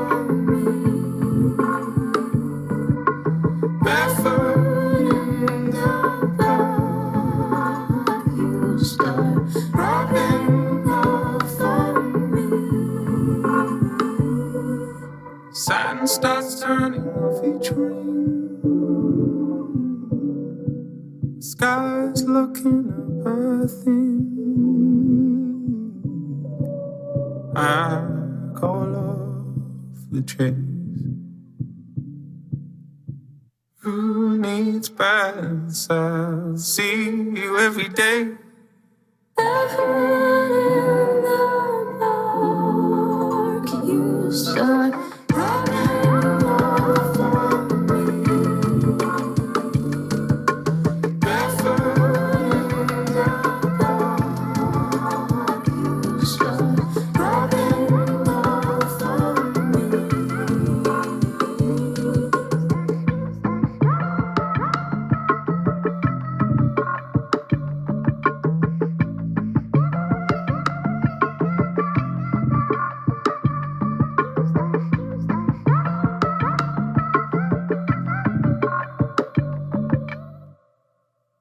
del disco más romántico de James Blake, que se llama Assume Form, que es un disco que se le nota que está súper enamorado del cabrón. Y bueno, y esta canción que se llama Barefoot in the Park, eh, está la, la, la motomami del momento, Rosalía. ¿Cómo, la vieron fuera de su zona? No, pues es que si no, ni, ni sientes que sea ella, ¿no? Podría ser otra. Pero sí, suena bien. O sea, ah, Sí, está es bien que chida bueno, la rola. Ajá, y aparte, pues Rosalía sí tiene como. Rango de voz. Ajá, sí, no es, no es como el. como plano. plana su voz, o no es como del tipo de. de cantante popera famosa, ¿no? Es como que tiene Con un rango muy, muy chido. Ajá. Sí, sí suena muy bien. Sí, sí me gustó. Sí, a mí la verdad sí me gusta mucho Rosalía. La verdad es que ¿Qué destacas, Bere? O sea, ¿qué te, así como, ¿qué, qué, qué te atrapó? O sea, ¿qué es, lo, ¿qué es lo primero que viste y dijiste, ah, sí está chido? Pues la verdad la mezcla que hace como de justo eh, flamenco, reggaetón, este... ¿Pero te gustó desde de este disco que sacó este último, del Motomami, o el anterior, el del Mal Querer? La verdad es que yo le entré a Rosalía en el Motomami, por, porque todo el mundo, ay, la Rosalía, que no sé qué, que no sé cuánto. Y pues yo no la había escuchado porque pues ya Millennial que dice, esa es música de jóvenes, ¿no? Es que, ¿sabes eh. ¿Quién traía un mame? Eh, los de Pitchfork y este, hay un vato en internet que se llama Anthony Fantano, que estaban mame y mame y decías, bueno, pues está, está bueno, pero como que es algo que podrías escuchar tú como latino, ¿no? Entonces es que luego no le prestas tanta atención. Entonces yo creo Sí. que tocó con el Motomami, entonces sí, pues como, ¿qué te, o sea, qué oíste tú? O sea, como de repente dijiste, ah, chingón. Pues en realidad lo- las letras, la verdad, o sea, porque lo primero que yo escuché de Rosalía fue la que hizo con este J Balvin, ¿no? La del, ¿cómo se llama? La de, Ay, sí, hay unos sencillos que tiene con J Balvin que no son que fue, es que es muy, muy conocida, pero no me acuerdo cómo se llama. Este, pero, y entonces la verdad, pues como no, la verdad no me gusta el reggaetón ni nada de eso, pues sí, como que me daba X, ¿no? Pero, y también cuando escuché que hablaban de Rosalía, me acuerdo que una vez vi la, las letras y dije, no mames, está súper idiota su, su letra. Y este, y así, ah, y aparte vi una entrevista, ¿no? Así como de esos videos que te encuentras en, en internet, en Twitter. Así de, no, pues, ah, porque estaba hablando de la rola esta de, de, de- ¿cómo se llama? Una que dice chicken teriyaki Ah, sí. y que dijo, ah, sí, lo que yo quise decir aquí es que una justificación que dije, morra, lo que estás haciendo es justificar que no tienes lenguaje, ¿no? Este, o sea, que, estás- que yo y aquí me inventé, ¿no? Y yo decía, no, lo que está haciendo es justificar que no tiene lenguaje para crear una, una letra. Pero después dije, bueno, vamos a escuchar la- la- el disco. Y la neta es que cuando lo escuché dije, híjole, sí me gustó un montón. Pues que tienen como mezclas como de, de otras cosas, o sea, como. como que Ajá, son- sí, no es reggaetón. tanto reggaetón así como simple, eh, ese reggaetón como muy plano y muy como, pues sí, simplón, ¿no? De, El beat, de- el beat, el beat del reggaetón. beat, o sea, ajá. Está, tiene esas mezclas bien chidas, hasta hay unas rolas que incluso salen muchísimo, ¿no? Ya de, de- de- del reggaetón. Y las letras ya después también cuando lo escuché dije, ok, entiendo el concepto, ¿no? De jugar con el lenguaje, y Ujú. de- porque además ella es catalana, ¿no? Y este, no, no, o sea, pues habla catalán también, y entonces tiene toda esta mezcla entre el catalán, el español, el inglés. Y pues dije, ah, ok, no, pues ya entendí para dónde va.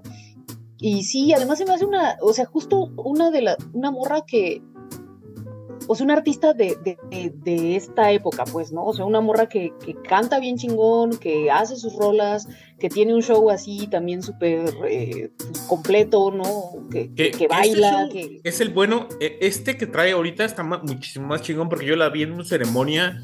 Ujú. Estuvo Massive Attack y traía el mal querer. Está más o menos, pero ahorita ya que vi el último show que trae, no mames, o sea, es, sí, es una trae un grosería, o sea, sí es, sí es de nivel, sí es de nivel mundial. La cuestión es que yo creo que a nosotros nos llega a gustar porque está combinado y es porque Ajá. también eso me llega a mí con mucho con Z Tangana porque es como eh, también también está bien chido. llega, llega Bad Bunny y mezcla algunas cosas, pero no, yo creo que no le- yo no le creo del tanto, tanto a él. O sea, sí, sí, sí mezcla un buen de cosas y está como dentro de su liga, está muy avanzado, pero no conecto tanto como con, con Rosalía y con el Z Tangana, porque es como, se me hace más natural lo que hacen dentro de Ujú. lo que ellos están, ¿no? O sea, y de algún modo Sí, se me hace- sí, exacto, es como, sí, quién sabe, cómo- yo tampoco sabría cómo explicarlo, eso que dices que es na- como natural, o sea, que sí se nota que ellos mm, sí tienen esa intención de, o sea, que conocen esos ritmos, que conocen como tienen toda esa versatilidad y entonces tienen la intención de hacer esas mezclas, ¿no? Con el Bad Bunny, se- o sea, yo tam- tampoco sé y tampoco quiero hablar a lo, a lo idiota, pero pues no se me hace así, ¿no? O sea, como que el güey sí se me hace más, más este, artificialón. Y la verdad es que también yo no puedo con la forma en la que habla. Entonces, ahí sí me pierde totalmente. No puedo, no lo soporto. Así, ahí, ahí sí, perdón. Ahí sí se me notan mucho las canas. No puedo, no puedo con Bad Bunny. Sí, Bad Bunny sí es más como reggaetón y sí es más, más como para el populacho. Y, y Rosalía y, y sí tienen otras ondas mucho más clavadas, mucho más estudiadas, no sé, más... eh, eh, no es tan... Sí es popular, al final yo creo que vienen Sí, es siendo igual popular, de o sea, populares, pero... sí, totalmente. te guste o no te guste, eso ya es otra cosa, pero creo que la gente luego a veces como que piensa que porque no le gusta no es popular, y güey, no, o sea, Ajá. ubique- ubiquémonos, o sea, es popular, güey, eh, mucha gente se Sí, quedó, pues. Mucha gente, como otras veces hemos dicho, es como de, mucha gente se quedó que, que en su tiempo había rock, ¿no? Pero evoluciona el pedo y es como de, pues a lo mejor no te puede- puedes conectar con, el- con lo que está sonando en todos lados, puede que no. O por ejemplo, ahorita a mí los correos tumbados eh, me llegan a como a llamar la atención uno o dos, pero no es lo que estoy oyendo, güey. O sea, no es lo que voy a oír todos los días, no. Eh, ¿Sabes? A mí me pasó con Rosalía lo que me pasa ahorita con, hablando de los corridos tumbados. Eh, me pasó con Rosalía que yo escuché una canción que se llama Con Altura. Ah, Es- es la de. Esa, la esa es la con la que lo conocí, sí. Ajá. Y bueno, y la escuché de, de casualidad porque tenía una vecina cuando vivía allá en, en la Ciudad de México. Una vecina que la ponía, pero era de esas veces que. ni terminaba la canción y yo la había puesto otra vez. Y de repente todavía ni terminaba la canción y ya la había puesto otra vez. Así de pum, pum, pum, pum. Todo el tiempo, todo el tiempo yo no hacía. con altura. Con altura. Yo decía, ¿qué chingados es eso? Entonces agarré el Shazam y la puse porque yo no sabía ni qué era. Dije, ¿por qué la escucha tanto? Pero sí, sí era, o sea, hasta yo la cantaba, güey, así la canción, porque es esos este, earworms que les llaman en Estados Unidos. Earworm, sí, es un earworm. Y la, la busqué en Shazam y dije, ah, Rosalía, ¿qué es esto? Y de repente fue despuesito que salió el Motomami y todo el mundo hablaba del disco y todos decían, no, Motomami, ah, está buenísimo. Y decía, a ver, pues lo voy a escuchar, me acordé de esa canción y dije, a ver, lo voy a escuchar, porque dije, a lo mejor, está bueno, a lo mejor nada más es como que el- lo, de lo que está hablando ahorita todo el mundo, pero sí me gustó. O sea, sí me acuerdo, no, no me acuerdo cómo se llama la primera canción, no sé, se llama igual Motomami. Saoko. Saoko. Ándale, Saoko. ajá. Que aparte tiene unas canciones que duran como un minuto y medio, dos No, minutos. esa de Saoko se, se me figuró una canción de, de Mr. Bungle. o- Pero porque, lo- Porque porque- además sus rolas tienen Porque muchas le combina un referencias montón de a- cosas, sí, sí, sí. Tienen Jazz. muchas referencias a justo a, a toda la tradición. Creo que esa de Saoko hace referencia, o sea, porque Saoko creo que es una palabra que viene en una, en una rola de Daddy Yankee, ¿no? O sea, como Sí, que a- todas sus rolas hacen como referencia a esa tradición reggaetonera. O sea, se me hace como un concepto chingón de, de, de Ujú. justo de, de soy consciente de dónde vengo y para dónde voy, ¿no? Y, y que además Sí. estoy haciendo cosas diferentes y, y una mezcla. Ah. O sea, la neta sí, creo que sí. No, y la que- combinación que hace de ritmos y de estilos y todo, sí, sí, sí vale la pena. Hay mucha gente que nada más dice, ay, no, guácala, y, y que pues, de- incluso dicen Rosalía, reggaetón, y no sé qué, no es ni reggaetón, o sea, es ni lo, cosa. ni lo han oído bien, o sea, a eso es lo que Ah. vamos. Y también tiene muchas connotaciones como, como de animes que esta generación está más. Sí. O sea, si los que algunos de mi generación les tocó mucho el anime, no manches, ahorita ya es como normal. Porque antes era como de, para muchos era como de, pues bueno, es que ese güey ve esas cosas, ¿no? y decías, Esas "Ve cosas bien raras. Ajá, pero ya después cuando vas creciendo, ya los llegas a ver también. Pero ya para estas, estas generaciones ya es muy normal. Por ejemplo, yo fui a ver a Thun- Thundercat y el güey trae un bajo, un bajo con, eh, con una morra de Neo Genesis Evangelion. O sea, el- así como la figura que está como, como de base es una morra de Neo Genesis, Neo Genesis Evangelion. Y dices, güey, no mames, estos güeyes están traumados con el anime. sí. Sí, seguro. mucho de eso También, también. fíjate, hablando de las sectas, o sea, también creo que el, el anime también así como que congrega a una secta de, de, de gente alrededor. Ah, sí, hay así güeyes como "Ay, que esto es lo mejor del insoportables". universo. Y, y la verdad es que sí, sí hay unas narrativas bien chingonas en el anime. Entonces, sí, sí, hay toda una secta alrededor. y Bueno, pero empezando a caer. antes de que nos prolonguemos más, Bere, por favor, presenta tu próxima canción. Ah, esta es una canción muy bonita. Es la canción más bonita que, la letra más bonita que creo que existe. es Into My Arms de Nick Cave.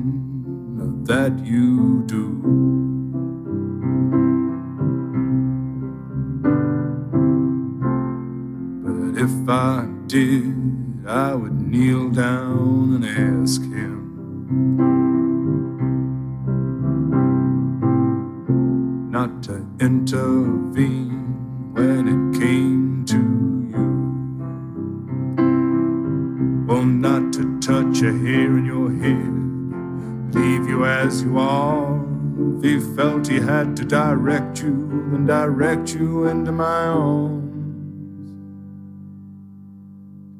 Into my arms, oh Lord, into my arms oh Lord, into my arms, oh Lord, into my arms.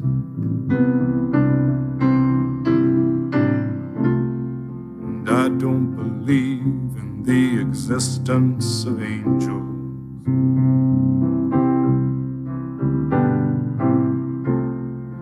Looking at you, I wonder if that's true.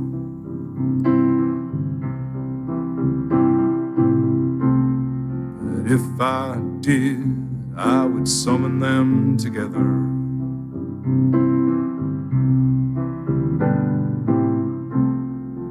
Ask them to watch over you.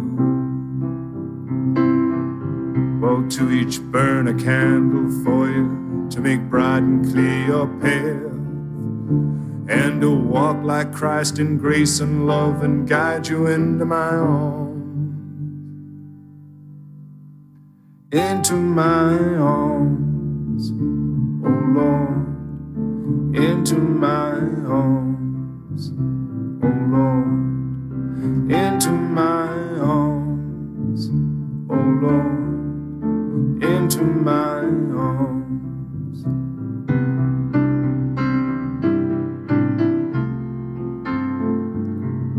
But I believe in love.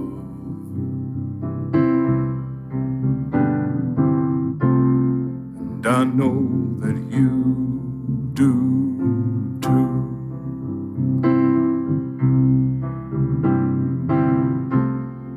And I believe in some kind of path.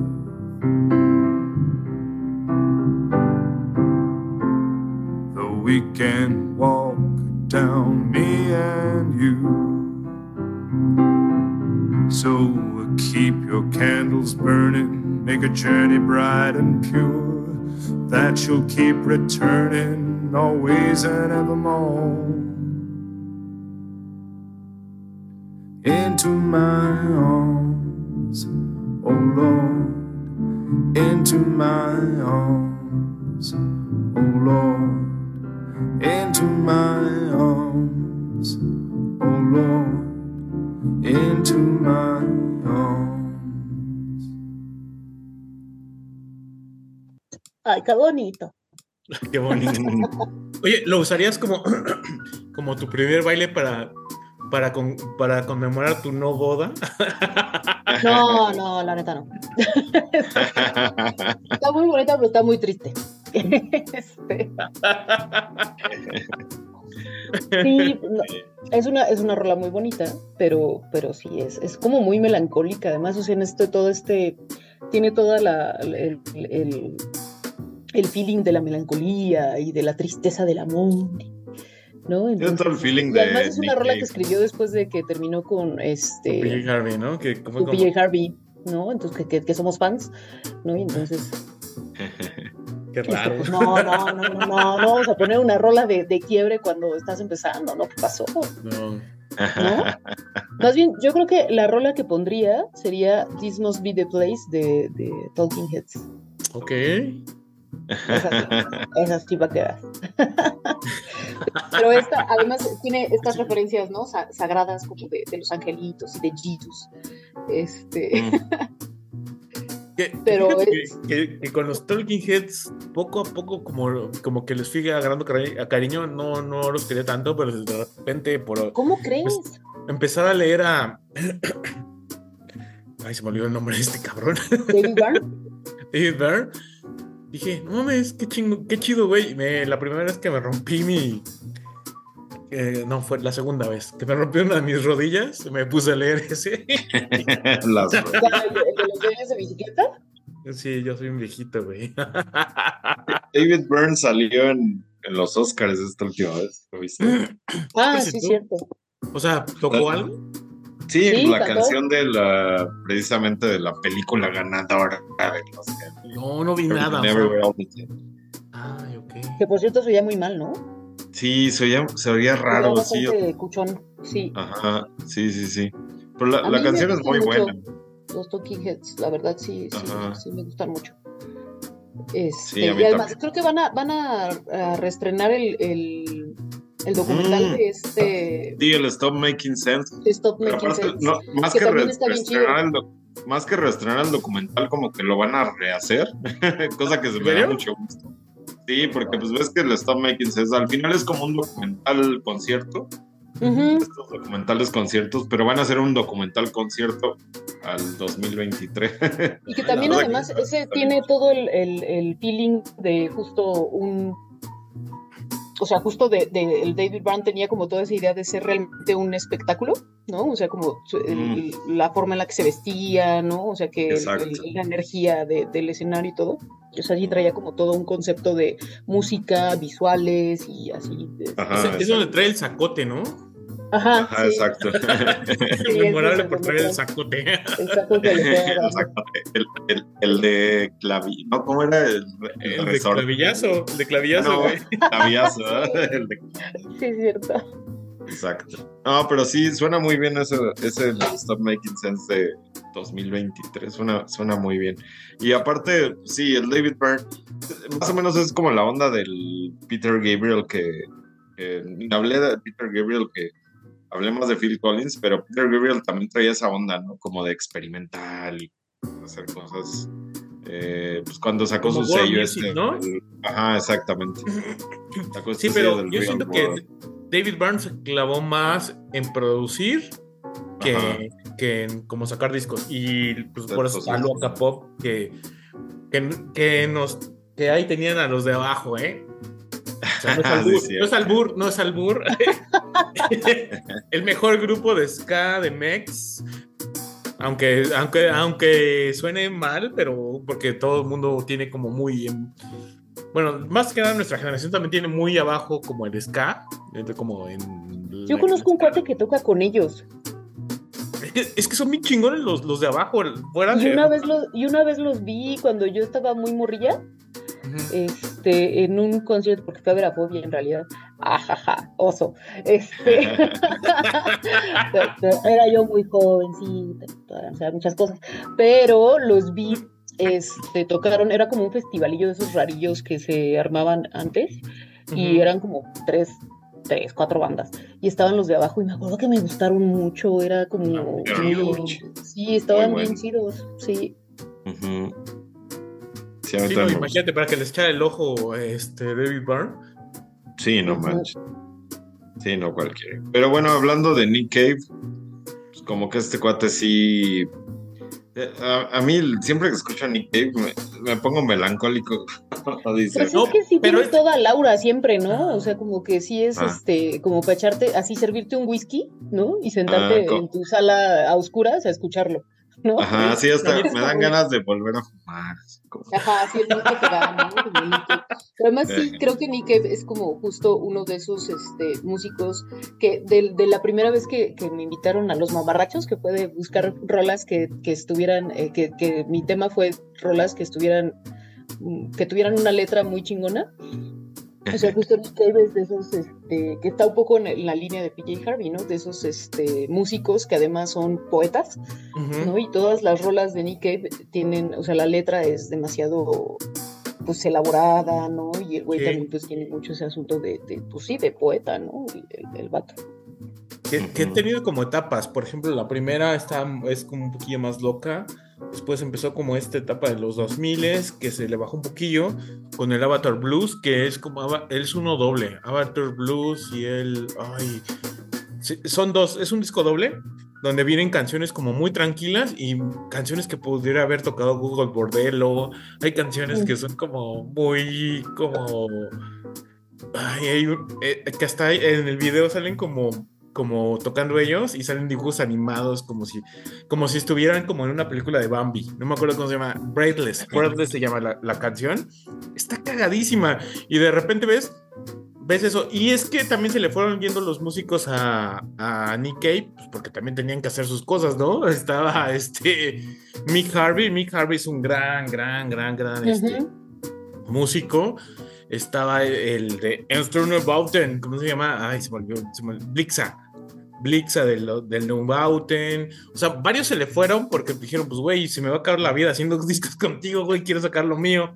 Entonces nada más quedó Warren Ellis, que es como, no lo confundan como el de los cómics, Warren Ellis, que es un, bar- un barbón y es el, digamos que es la base de ahorita los, de los Bad Seeds, es Sí, de- y de todos sus, sus proyectos, porque está también los, ah, qué discados los de este, ay, se me olvidó el nombre, de su banda esta, mm, de su banda alterna que sacó, sacó, pero lo que pasa es que Nick Cave después de este disco creo que empezó a hacer mm, como discos más como tipo tirándole a Leonard Cohen, subió un poquillo con Blues, después el, con el Lazarus Dick eh, también le subió un poquillo y después de allá ya se volvió súper este Leonard Cohen. Los últimos discos son o sea necesitas tener un mood porque sí están bien o sea sí están como que te van a romper la madre aparte porque la, la tragedia de él o sea pues es que también sí su vida como que sí está, pues pobrecito, ¿no? O sea, trágica, sí le ha ido en feria, ¿no? O sea, sí está cabrón. Sí, no sí, no, no, sí, ya vieron el documental que salió en movie. ah, sí, sí, yo la verdad no lo quise ver, o sea, como que lo tenía ahí y dije, sí, ahí lo tengo, lo voy a, ten- lo voy a ver, lo voy a ver, pero siempre Güey, dejaba así de, sale no, Marianne ahorita estoy triste, no lo voy a ver, ahorita estoy triste. Y Sí, tú sale te- Marianne vi. Además, sale Marianne Faithful, o sea, independientemente de lo triste que son las rolas, sale Ma- Marianne Faithful bien viejita, güey. Ajá, el- sí, güey. Que no, güey, es cuando dices, güey, no mames. Sí, yo también. Ajá, cuando vi a Horror Festival también dije, no manches. Sí, sí, es, es bien, digo, no, no puedo decir triste, pero es bien así como que ay, te pone a pensar muchas cosas. Sí, es un shock. Sí, la neta, está muy bueno. muy, y los dos bueno. de Grinder, ya me acuerdo de Grinderman, es su otro este, proyecto, pero ya es como música más punk, más ruidosa. De hecho, salió como la canciones salieron en el primer, la primera temporada de True Detective, salieron rolas de él. Bueno, Sí, sí, sí. Que es la, la primera temporada de True Detective. Es, Sí. puedo decir que como miniserie, porque pues, al final es una historia completa. Es lo mejor que he visto en la tele, lo Sí, mejor. es de las mejorcillas cosas. ¿No has visto True Detective? ¿Veré? Sí, claro, es mi- de mis favoritas también la primera temporada, es como, Primero es una hasta en algún momento quise hacer un ensayo sobre todo que- los detectives salvajes de Roberto Bolaño, ya sabes, ¿no? Ándale. Sí, Chido, no, o sea, está- me clavé así, la vi, la he visto tres veces así, hasta así de analizar los diálogos y todo. Sí, Ajá. súper clavada. También la he visto. Yo la he visto como 10 veces, la neta. Esa No, serie es- esa para que veas, sí la he visto tres veces. Para que veas, sí la he visto. Es que eh, es una super serie. Sí, o sea, sí, sí. Como Twin Peaks sí la he visto como cuatro veces, más o menos. Sí, o sea, no, no Yo- tanta. Porque si Yo no, Twin Peaks nada más la he visto una vez, así completa, pero sí tengo, tengo el plan de verlo otra vez, así de inicio. Las tres temporadas. Y la última temporada la he visto dos veces nada más. La, bueno, o sea, vi la, la normal como tres y la y después la, la que sacó Netflix como dos Es- veces y dije, Perfecto también. sí, no, está bien chingona, o sea, sí está bien chingona, ¿no? Pero bueno, antes de que se acabe, se acabe este el efecto chingón, pues vamos ya con este la última rola ya de La última rola. Algo que Bueno, es. ¿Cómo? algo que sí digo, algo así de decir de la rola. Pues bueno, la, la canción se llama The Golden Path. eh, tiene un poquito que ver con la esta canción que vamos a escuchar de Nick Cave, porque también habla de, de un path. Eh, pero bueno, vamos a escucharla y ya hablamos ya de esa y Para un despedirnos, ¿no? poquito. Porque- ajá, para despedirnos. Esta canción es una colaboración de los Chemical Brothers con eh, los Flaming Lips, aunque en realidad es más bien rock. Ajá. Este, pero vamos a escucharla y ahorita hablamos de eso.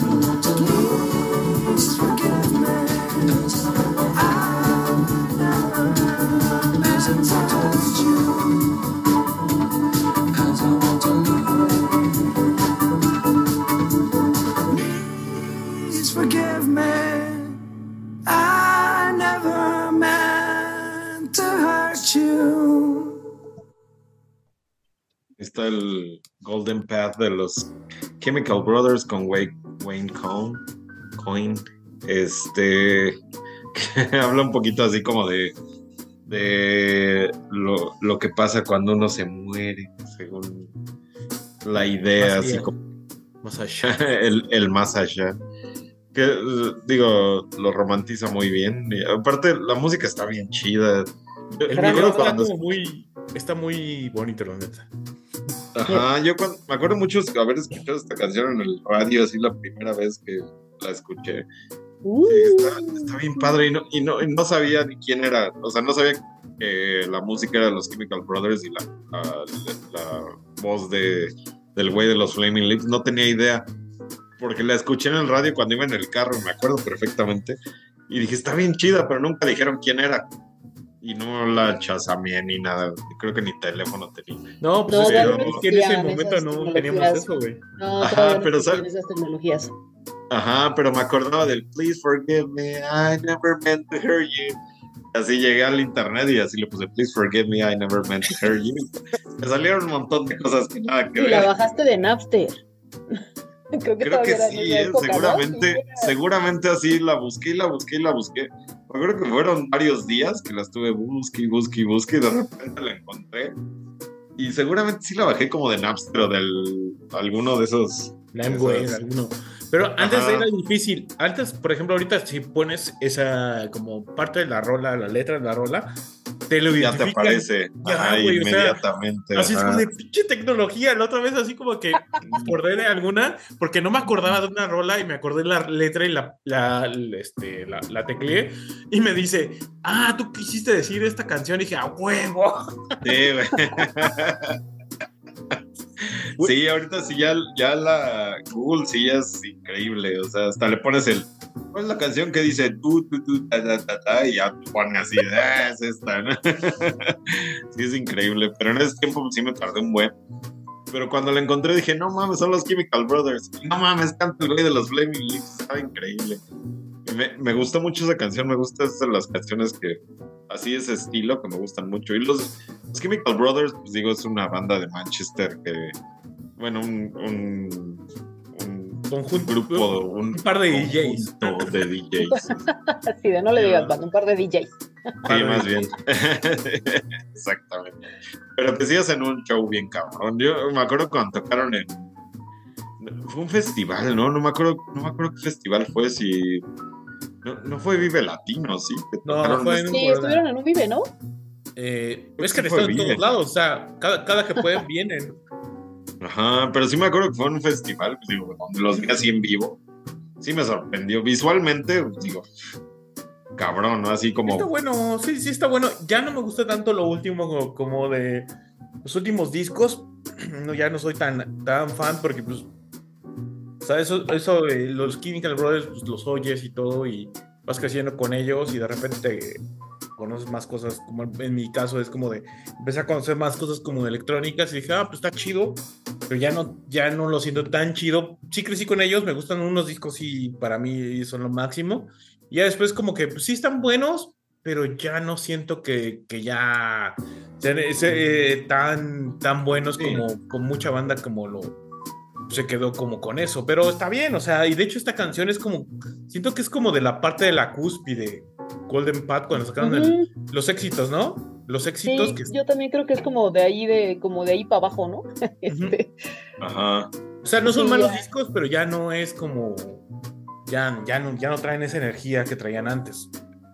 Y yo, yo la neta sí me quedé con esa, en esa época, con los Chemical Brothers. No, y está bien, o sea, creo que lo demás está bien, tienes un- tiene unas colaboraciones más o menos, pero creo que no te pierdes de nada, o sea, porque creo que esa fue la cúspide, siento que esa fue la cúspide porque sacaron el Greatest Hits y, y esa canción creo que es como lo que los representa como muy, muy alto y era lo que todo nos dio a nuestra generación, bueno, y a la de ustedes también, porque creo que Ver, Ver es más de mi edad, Sí.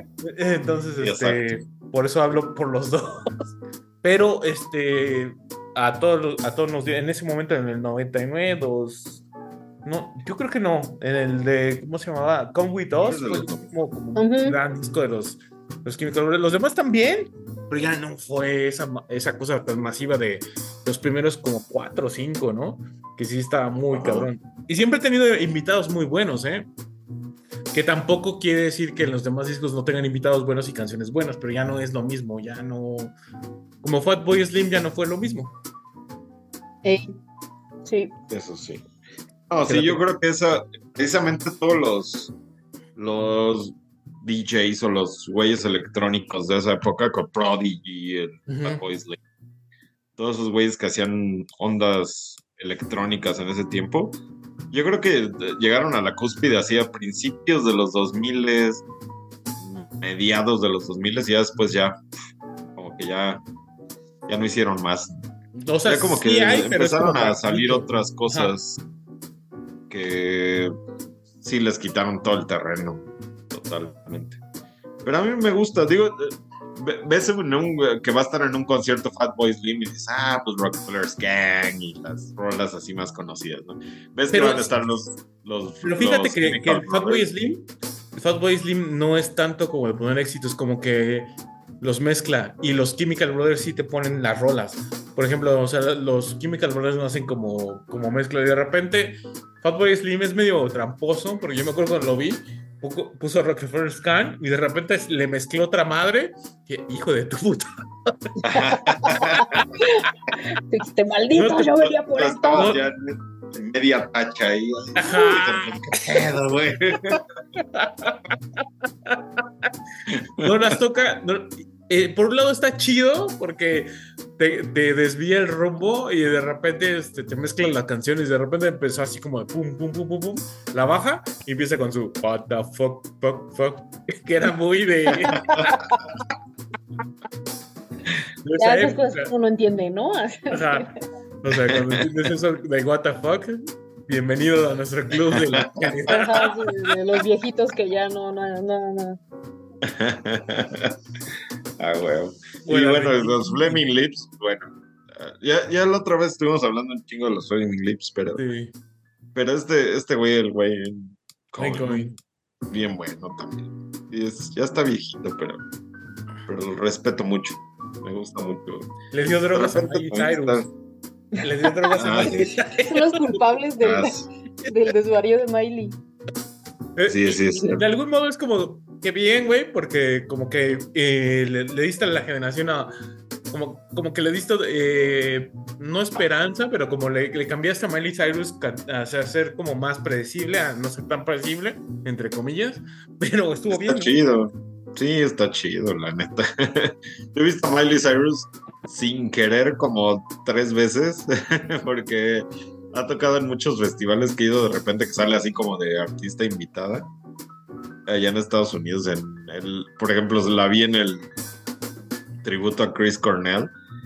Y cuando salió Miley Cyrus, así como. "Eh". Pero no, me sorprendió mucho, estuvo bien chido todo lo que hizo ahí, la neta. Tiene buena voz, o sea, como que está, está muy pegado. a su- Es, güey, es que ha sido un personaje desde que era niña, güey. Entonces es bien difícil quitarte eso, güey. Ajá. Sí, la neta. Pero canta chido y le echa ganas. sí. De hecho, has oído su, su cover, su cover de Nine Inch Nails, el que sale en Netflix, cuando sale. Ah, sí, sí, sí, sí, claro. Es cierto. Es like a Hole, le hace, una, le hace un cover Miley Cyrus. Ajá, y, y soy chido, ¿eh? La neta Pero no soy. tiene covers de un montón de cosas ya, ¿no? O sea, como que ya también es este. No, pero, pero eso fue lo que empezó. O sea, con eso empezó y ya de ahí se siguió. Y Se es- soltó como- Hilo de media. ¿no? Así de, ah, Ajá, sí se fue como. hacer covers. Pero bueno, pues yo creo que ya vamos a cerrar el Ya tenemos que cortarle porque sí, nos, ya, creo que ya llegamos a las dos horas que, que prometimos que no llegábamos, pero estuvo buena la chisma, ¿no? Estuvo bueno. Muy La mal. neta ya, ya tenía rato que no entraba porque sí te- tuve mucho, mucha, mucho compromiso, ¿no? El Pero señor el ocupado. mundo. Pero no, ya Ay, voy a estar perdón, más. Yo sí estoy ocupado, ¿no es cierto? la No, verdad, sí y pues la Vera está con su tesis, entonces también no, no es como tan fácil que nos No, acompañe. no hablemos de eso. No, por favor. Bueno, pero se entiende, ¿no? Se entiende. Y pues bueno, le mandamos, le mandamos un, un beso heterosexual. ¿Cómo, cómo se diría? Eh, normal al, al Erikiki en su asterisco. un, un beso, un beso blanco, no negro. No, güey. Un beso de color. Les dejo muchas ustedes ahí. Hagan sus saludos. Yo no me meto. Con esta hermandad tan bonita. Ya, Que por cierto, eh, nos, nos durmió Interpol a los dos y estábamos casi durmiéndonos en Interpol. Pinches viejitos. Qué oso. Acep- no, güey, es que aceptamos que imagino sí. con la caguama, ¿no? Así con la chela. Güey, no, andábamos, Ya teníamos vamos a como- dormirnos. de- Qué horror. Güey, aceptamos que Turnstile era como para los chavos y estábamos bailando. Y Turnstile estábamos- estuvo chido, sí, Estuvo sí, a mí también me gustó mucho. Pero Interpol también me gustó, digo, ya a lo mejor porque yo ya llegué a- con la fiesta encima, así de... "Eh". Yo creo, pero sí, Eric y yo estábamos como de buenas noches. Lamentable. Ay, lamentable los dos, o sea. Sí, ya, ya les cayó la edad. Ay, ya nos quedó Lamentable. La edad. Pero bueno, este. Pues bueno, ya. sí. Saludos al Eric, saludos al burro. Al burro, No podía faltar el saludo. uno. Este, ¿Quieres mandar un saludo, Bere? Saludos a el Tashu. Ah, chu, Oscar, un abrazo, hermano. Abrazos y besos. Saludos, saludos. Besos no heterosexuales. Bueno, no, sí, besos heterosexuales de mi parte. De ustedes no. Yo sí le mando un Besos. beso, Besos no homosexuales a ti. yo le mando un beso, yo le mando un beso un poquito homosexual. No, ¿qué pasó? Oye, ¿qué Mira, Poquito, co- corazón poquito. coreano, corazón coreano. Así como, nada más, nada más, nada más como aquí, así, aquí. pasó, banda? ¿Qué pasó? Ya no voy a venir, ¿eh? Para eso me invitan, chicas. No, pues poquito, así, al marido, carajo. querer, sin querer. El no marido se lo van a quitar. No se vale. Pero bueno, nos vamos a despedir con una canción que es así muy, muy, muy desconocida. Uy, sí. Y que habla de amor, ¿eh? Y de Los Ángeles. Ahí está la primera. Ah, sí, que bien. Ajá, la primera. Es que no lo identificaba si no salía en ese soundtrack, pero bueno, a presentar el que, el que quiera de los dos. Axel, Estoy- Axel, Axel. Estoy viendo que tiene un billón, un billón de Un billón de reproducciones, güey. O sea, un, un billón de reproducciones. Pero bueno, ahí está la canción que nos, que nos hace creer otra vez en Los Ángeles. Iris de los Goo ojalá que él me Dolls. posea para ser romántico. Nos devuelve el romanticismo a nuestros corazones. De Goo Goo Dolls. Muchas gracias por escucharnos. mamarrachos. Gracias. Nos vemos. Nos Besos.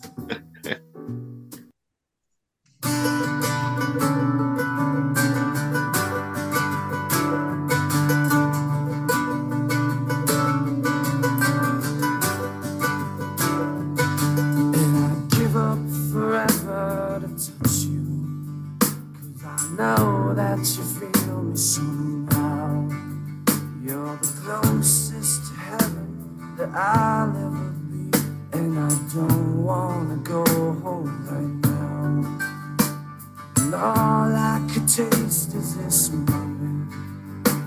And all I can breathe is your light. And sooner or later it's over. I just don't want to miss you tonight.